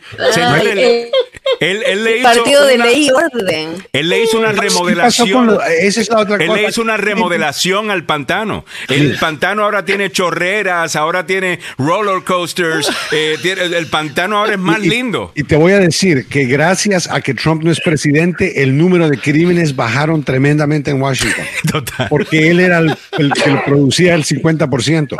Ahora, Oye, hablando de eso, hablamos de Steve Bannon, abogado. Steve Bannon, de Steve Bannon. Ah, sí, claro. hay, un el Tengo entendido que este juez le está recomendando seis meses de cárcel. El gobierno está pidiendo, está pidiendo eso, exacto. El gobierno, el, fiscal está pidiendo. El fiscal, perdón, seis meses. El titular juez, pero es el, fiscal, correcto. Exacto. El fiscal lo que hace es que está viendo las guías, ¿no? Las guías, el crimen lleva un año máximo, un mínimo de un mes. Entonces sabemos que tiene que ir a cárcel. Ahora, el otro periodo de tiempo lo que pasa es que, mira, las guías federales dicen que sería de uno a, seis meses. El gobierno pide las guías altas, no está pidiendo el año entero, pero claramente entiende que eh, ahora la defensa está pidiendo probatoria. Eh, probatoria no es apropiado cuando el, crimen conlleva un mínimo de un mes. Y pero sigue hay que, haciendo hay que ponerle atención cómo cuentan la cárcel, porque si le dan, por ejemplo, acá en Virginia, seis meses son tres meses. Así que si le dan 30 días. Es federal. en Washington es 85% del tiempo. Ok, 85, mm. sí, hasta eso, 85% no son seis meses. No son seis meses, pero por mira, si le dan seis meses. ¿Lo van a mandar a su casa con un grillete abogado o no? Ah, probablemente en términos de que él quiere apelar el caso y quiere salir bajo fianza durante la pendencia de la apelación, que algo mm. como un, porque no es un crimen que envuelve violencia, es, probable que le permitan no servir prisión en el momento, que es lo que yo creo que va a pasar, uh, pero eh, apelarlo, salir bajo fianza y tal vez lo manden a la casa con un grillete. No creo que hubiera una prisión federal. No creo que él no va a apelar esa decisión, especialmente porque lo ha dicho ya de antemano y los abogados están preparados para pedirle a la corte eso. Ah, yo creo que una apelación, o sea, este fue un caso con un jurado y todo, no hubo una defensa eh, sólida. La apelación es una pérdida de tiempo. Ahí no hay nada que, se quejaron que el juez hizo o algo para favorecer al gobierno. No, no hay una queja entera. El hombre no dijo nada. Lo que, lo que hizo fue eh, actuar como un, como un bruto, yendo a sus programas de radio durante la pendencia del juicio y haciendo estos comentarios inapropiados que lo que pudieron haber envenenado al jurado, pero culpa de quién? De él, no del gobierno. Ok, muy bien. Vámonos con otras cosas que habíamos presentado también para la audiencia en el día de hoy. Tenemos un caso, y ya que tenemos al abogado criminalista Carlos Salvado con nosotros en el día de hoy, y es de una, eh, de una maestra eh, que aparentemente se metió. Eh, mire, si podemos buscar el, eh, la, la foto, creo que la tenemos. Esta es una maestra de 31 años que aparentemente se está metiendo con un joven de 17 años en, la, en la escuela. Y todavía nosotros en nuestra cultura vemos eso como que, wow, éxitos para el niño. Eh, qué bien hizo, le damos aplauso, lo que sea. Pero eso sigue siendo abuso eh, eh, sexual, ¿no? Eh, a- abogado Maluf y abogado Carlos Salvador. 16 años, no creo. Diez- 17, ¿no? Él tiene A los 17, 17. él tiene Y, eh, 17 eh, y es 31. ella, es, eh, según lo que dice el reporte, es una jugadora, es una atleta eh, que aparentemente esta ex ah, entrenadora pues se acostó con esta atleta. Ah, es una niña. Es una, sí. ok, de, 17, años. ok. En Ohio. O Eh, 17 años, ok. Yeah. La muchacha veces- tiene 17, la maestra tiene 31. En Técnicamente. Ohio depende de la ley del estado. Sí, cada estado, pero la ley federal, la ley federal solo se envuelve si cruzaron fronteras. Ah, Y entonces, eh, para ahí sí yo creo que necesitan 18 años, Carlos, ¿no? Ya. Yo Creo que en la ley federal, pero en la ley estatal, yo dudo que sea un crimen. La mayor, por ejemplo, yo no creo Maryland, tampoco. eh, 16 años, ¿verdad? Es la edad de consentimiento. Bueno, dice acá la información que Ryson, que es como se llama esta entrenadora, eh, podría, Ashley Ryson, de 31 años y dirigente del equipo femenino de softball de la New Miami High School en Ohio, se declaró culpable por tener relaciones sexuales ocho veces en un carro con una jugadora de 17 años. Se le retiraron los cargos de manipulación de pruebas y suministro de alcohol a una persona menor de edad, porque aparentemente también eso hizo. Pero Ryson podría ser condenada a ocho años de prisión. Ella también tiene que registrarse como delincuente sexual de nivel 3, según muestran los registros eh, judiciales. Y te iba a decir, Alejandro, la, la razón creo yo que no, no la cubrimos eh, al principio, por la cual ella sería responsable, es porque la posición que ella tenía como entrenadora Mm. de una menor de edad, ah, eh, tú no puedes aprovecharte de esa posición, de ese tipo de, entre co- comillas, custodia temporal, donde tú estás cuidando un menor de edad de otro y te aprovechas para tener sexo con esa persona, aunque tenga 17 años, especialmente en el Bueno, carro que ella, manejando. ella tiene 17 años ahorita, pero tuvo 16 cuando tenía la relación. Yo Oh. pienso que ese es Ah, el, el oh. número de Ohio. Así que quién sabe exactamente lo que es. Bueno, eso no se hace. Sabemos Claro. que no es bueno porque está, se declaró culpable. Totalmente. Yeah, Ahora, Sí. cuando dicen, bueno, podría recibir hasta ocho años, eh, en, en teoría hasta ocho años, pero usualmente en un caso como ese, primera ofensa de parte de, de ella, aunque es una ofensa muy seria. Eh, Carlos Salvado, ¿qué, qué piensa usted al final? ¿Qué es lo que va a hacer? Depende del condado, depende en el estado. Ah, se lo digo en PG, se lo Sí. van a dar. En PG Completo. County le dieran lo- lo- los años Oh, yeah. completos. sí. Yeah. All right. Y. Eh, PG County es más conservador en ese aspecto que un Frederick County. Ah, yeah, that's a, that's a hard call there. Que Montgomery George's County. es famo- yeah, que Montgomery County. Es famoso Prince George's County que cuando uno pierde un juicio allá, un jurado, ellos te dan todo. I mean, los jueces de allá no juegan. Son súper, son súper, les gusta Yeah. dar, dan eh, todo. Yeah. Eh, Y lo no dejan nada también- afuera. Lo raro también de todo esto es que con este tema, yo prefiero una sentencia en Virginia en vez de uno acá en Maryland. Mm, Muy raro cómo funciona esto. Pero deme un DWI acá en Maryland en vez de Virginia cualquier día. Ahí está, mira, mira lo que dice la, la- la alerta que vimos. Dice que ella se declara culpable por tener relaciones con una persona eh, atleta, con un estudiante. O sea, Bueno, es- yo, yo es quisiera que los maestros, eh, de nuevo, mira, a- aquí por un lado, esto hay que decirlo también, eh, con el tema que estuvimos hablando con la delegada eh, Guzmán, que es el tema de la comunidad LGTBQ en las escuelas, que si esto es lo otro, no sé si se han dado cuenta de un trend eh, que existe, que son eh, maestros con muy buenas intenciones, que dicen, eh, quiero decir que en el día de hoy mi estudiante salió del closet y lo hizo conmigo porque me, me confió. Entonces eso se ve mucho en TikTok, lo ve en las redes sociales y, y- y- y tal cosa. Y están desarrollando esta cosa de que, bueno, somos amigos, somos tal cosa. Eh, mire, su trabajo es ser maestro y, ser sí. eh, ma- eh, maestra. Yo no sé si esta señora, yo no sé cómo fue que empezó este affair a que ella tuvo con, esta joven, pero jamás debió haberse dado. Ahora podría pagar hasta con ocho años eh, de prisión. No conozco a la doña para poder juzgar si a propósito quería hacerle daño a la joven o si simplemente, qué sé yo, eh, pasó. Pero al final del día, deberíamos regresar a donde el maestro es la autoridad del salón y los estudiantes están ahí para aprender eh, y, para ser guiados. Y, esta mezcla de, los de, los roles, deberíamos dejar eso afuera porque yo creo que mucha gente pero acá hay algo importante, ¿no? Porque es el rol como ven a los entrenadores. Ella no es una maestra, es un coach. Y cuando tienes el coach de deporte, se convierte el coach, es un poco más que un maestro que te va a enseñar. Se convierte en tu, eh, vale la redundancia, término coach, entrenador, eh, tutor, eh, mentor, ¿no? Entonces tú ves con otros ojos al, entrenador. Y por eso que hemos visto varios casos que suceden con específicamente con entrenadores, ¿no? Pero estamos viendo con maestras también y maestros. Eh, ¿Me entiendes? Eh, eh, de nuevo, no se expone. Pero mira, le pedimos bastante a los maestros. Y Yo creo que demasiado le estamos pidiendo. Yeah. Yo creo que demasiado le estamos pidiendo. Y hablando de eso, hablando de issues LGTBQ y, no lo otro. Vas a mostrar eso. Lo voy a mostrar porque hay que mostrarlo. O sea, la, canadiense. La, canadiense, eh, esto no, lo quiero utilizar con la, con la, con la delegada, pero bien que no lo hizo porque yo creo que sí, no, embarrassing y realmente no es lo que ella propone.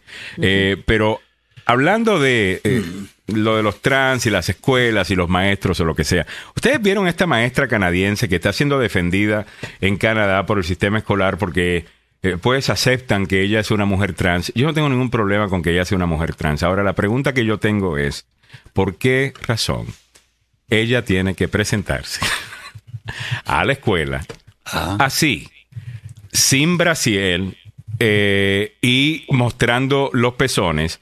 Y ahora, eh, si no me está escuchando, si está escuchando y no me está viendo, venga al YouTube Live o a YouTube Live o al Facebook Live y vea, son unos implantes mega gigantescos. Esto tiene que ser eh, eh, triple 40 mil veces de, de, tamaño. ¿Es un tamaño oficial? Yo no sé si es un tamaño.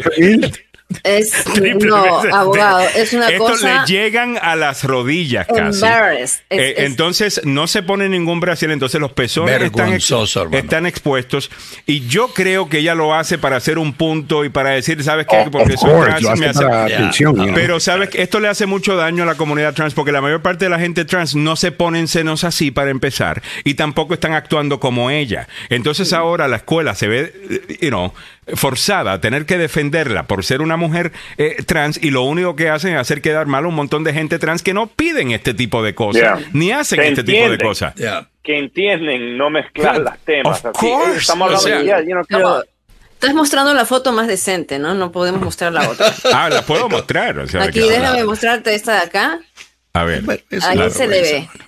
¿No? Mira, o sea, ¿cómo tú, o sea, y esto, entonces si tú atacas esto, eres anti-trans. Eh, eso no es ser anti-trans, anti cualquier cosa que le quite la atención a los niños de lo que se les está enseñando en la escuela. Mira acá. Mira esto. Oh, ¿Es de sex ed o qué? I mean, this is ridiculous. Eh, eh, esto, esto es ridículo. Esto es ridículo. Mira, yo creo que en todas las escuelas hay un código de eh, profesional, ah, como lo hay en la corte. O sea, esto no puede, esto no, no puedes ir a la corte para una ofensa de tránsito o para una demanda de lo que sea, vestido así. No puedes ir al supermercado porque van a llamar a la policía y decir, mire, esta señora y en la mayoría de estados vestirse así es ilegal. Así que yo, no es. Yo lo que no entiendo, y yo me pregunto. El, problema no es ser trans. El problema es la forma como estás vestida. no, estoy hablando del código de vestirse, no de que es trans. Eso tiene nada que ver. O sea, si se cubre los senos, si se los cubre y se viste en un traje o se pone una ropa apropiada para un profesor, nadie se va a poder decir nada que tiene, you know, eso. Pero cuando viene pues así y los expone, bueno, you know, es bueno, a la gente que ha criticado esto le han llamado, alguna gente le ha llamado antitrans o anti esto. Mira, eso no es ser antitrans. Y yo, sinceramente, yo no estoy completamente claro que esto no son eh, gente de derecha, extrema derecha, haciendo, pagándole a esta doña para que haga esto, para poder hacer un... Eh, tiene que ser... Parece una payasa. o sea, ¿cómo antagonizar más a tu comunidad? Que de esta manera, señoras y señores. Me parece ridículo. Pero bueno, eh, anyways, muchísimas gracias al abogado Joseph Maluf, al abogado Carlos Salvado, al abogado Joseph Maluf. Que mate la mente ya con eso. Lo único que va a haber eso en la corte, Carlos, va a haber esa montaña.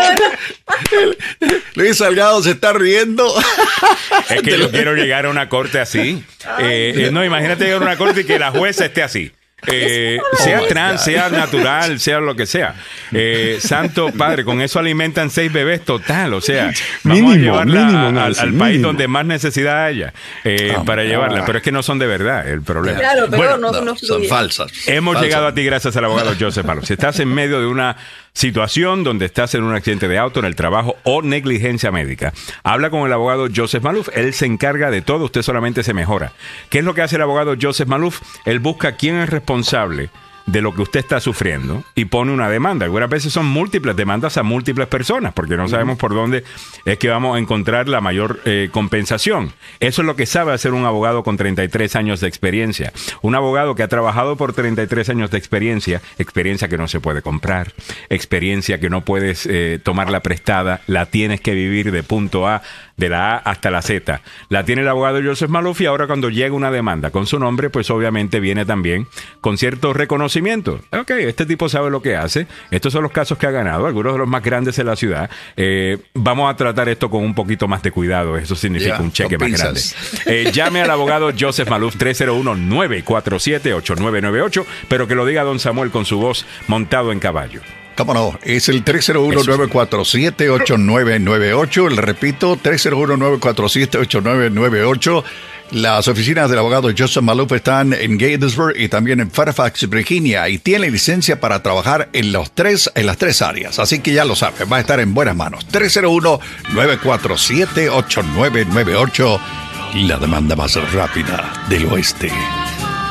Ahora, si usted es dueño de negocio y lo están demandando, y ese abogado Joseph Maluf, llama a mi amigo Carlos Salvado, que lo defiende esa demanda eh, también. Eso es gran parte de lo que hace el abogado Carlos Salvado. Mucha gente piensa de que, bueno, si alguien me demanda, no tengo que contestar, eh, no me aparezco, tal cosa, automáticamente fallan en su contra. Aparentemente Alex Jones no sabía eso.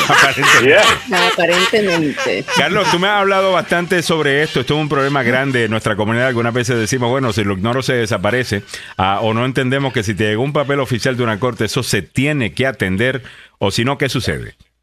No, mira, después uno falla en, el caso, le dan todo lo que pide el, demandante. Y yo eh, estuve hablando con un señor que perdió una casa porque you know, llegó a la corte en Virginia, pero nunca había dado respuesta a la demanda. Y después pasó tanto tiempo y, you know, como no habla inglés, nadie le estaba ayudando, nadie le estaba Ah, avisando, solo estaban diciendo la fecha de corte, pero él en realidad había perdido el caso ya en febrero sea, y, no hay nada, no hay nada que se pueda hacer después de eso. Sea eh, una, un caso criminal o sea un caso civil y necesita defensa, llame al abogado Carlos Salvado. Es a eso a lo que se dedica, Salvado, Salvado y Salvado, una firma legal que lleva aquí por muchísimo tiempo, comenzada por su padre, sus hermanos están ahí, está también el abogado Julio Alemán, como ustedes saben. Llámelo al 301-933-1814, 301-933-1814 o entre a www salvadolaw.com. Abogado Salvado, muchísimas gracias y muchas gracias al abogado Joseph Maluf.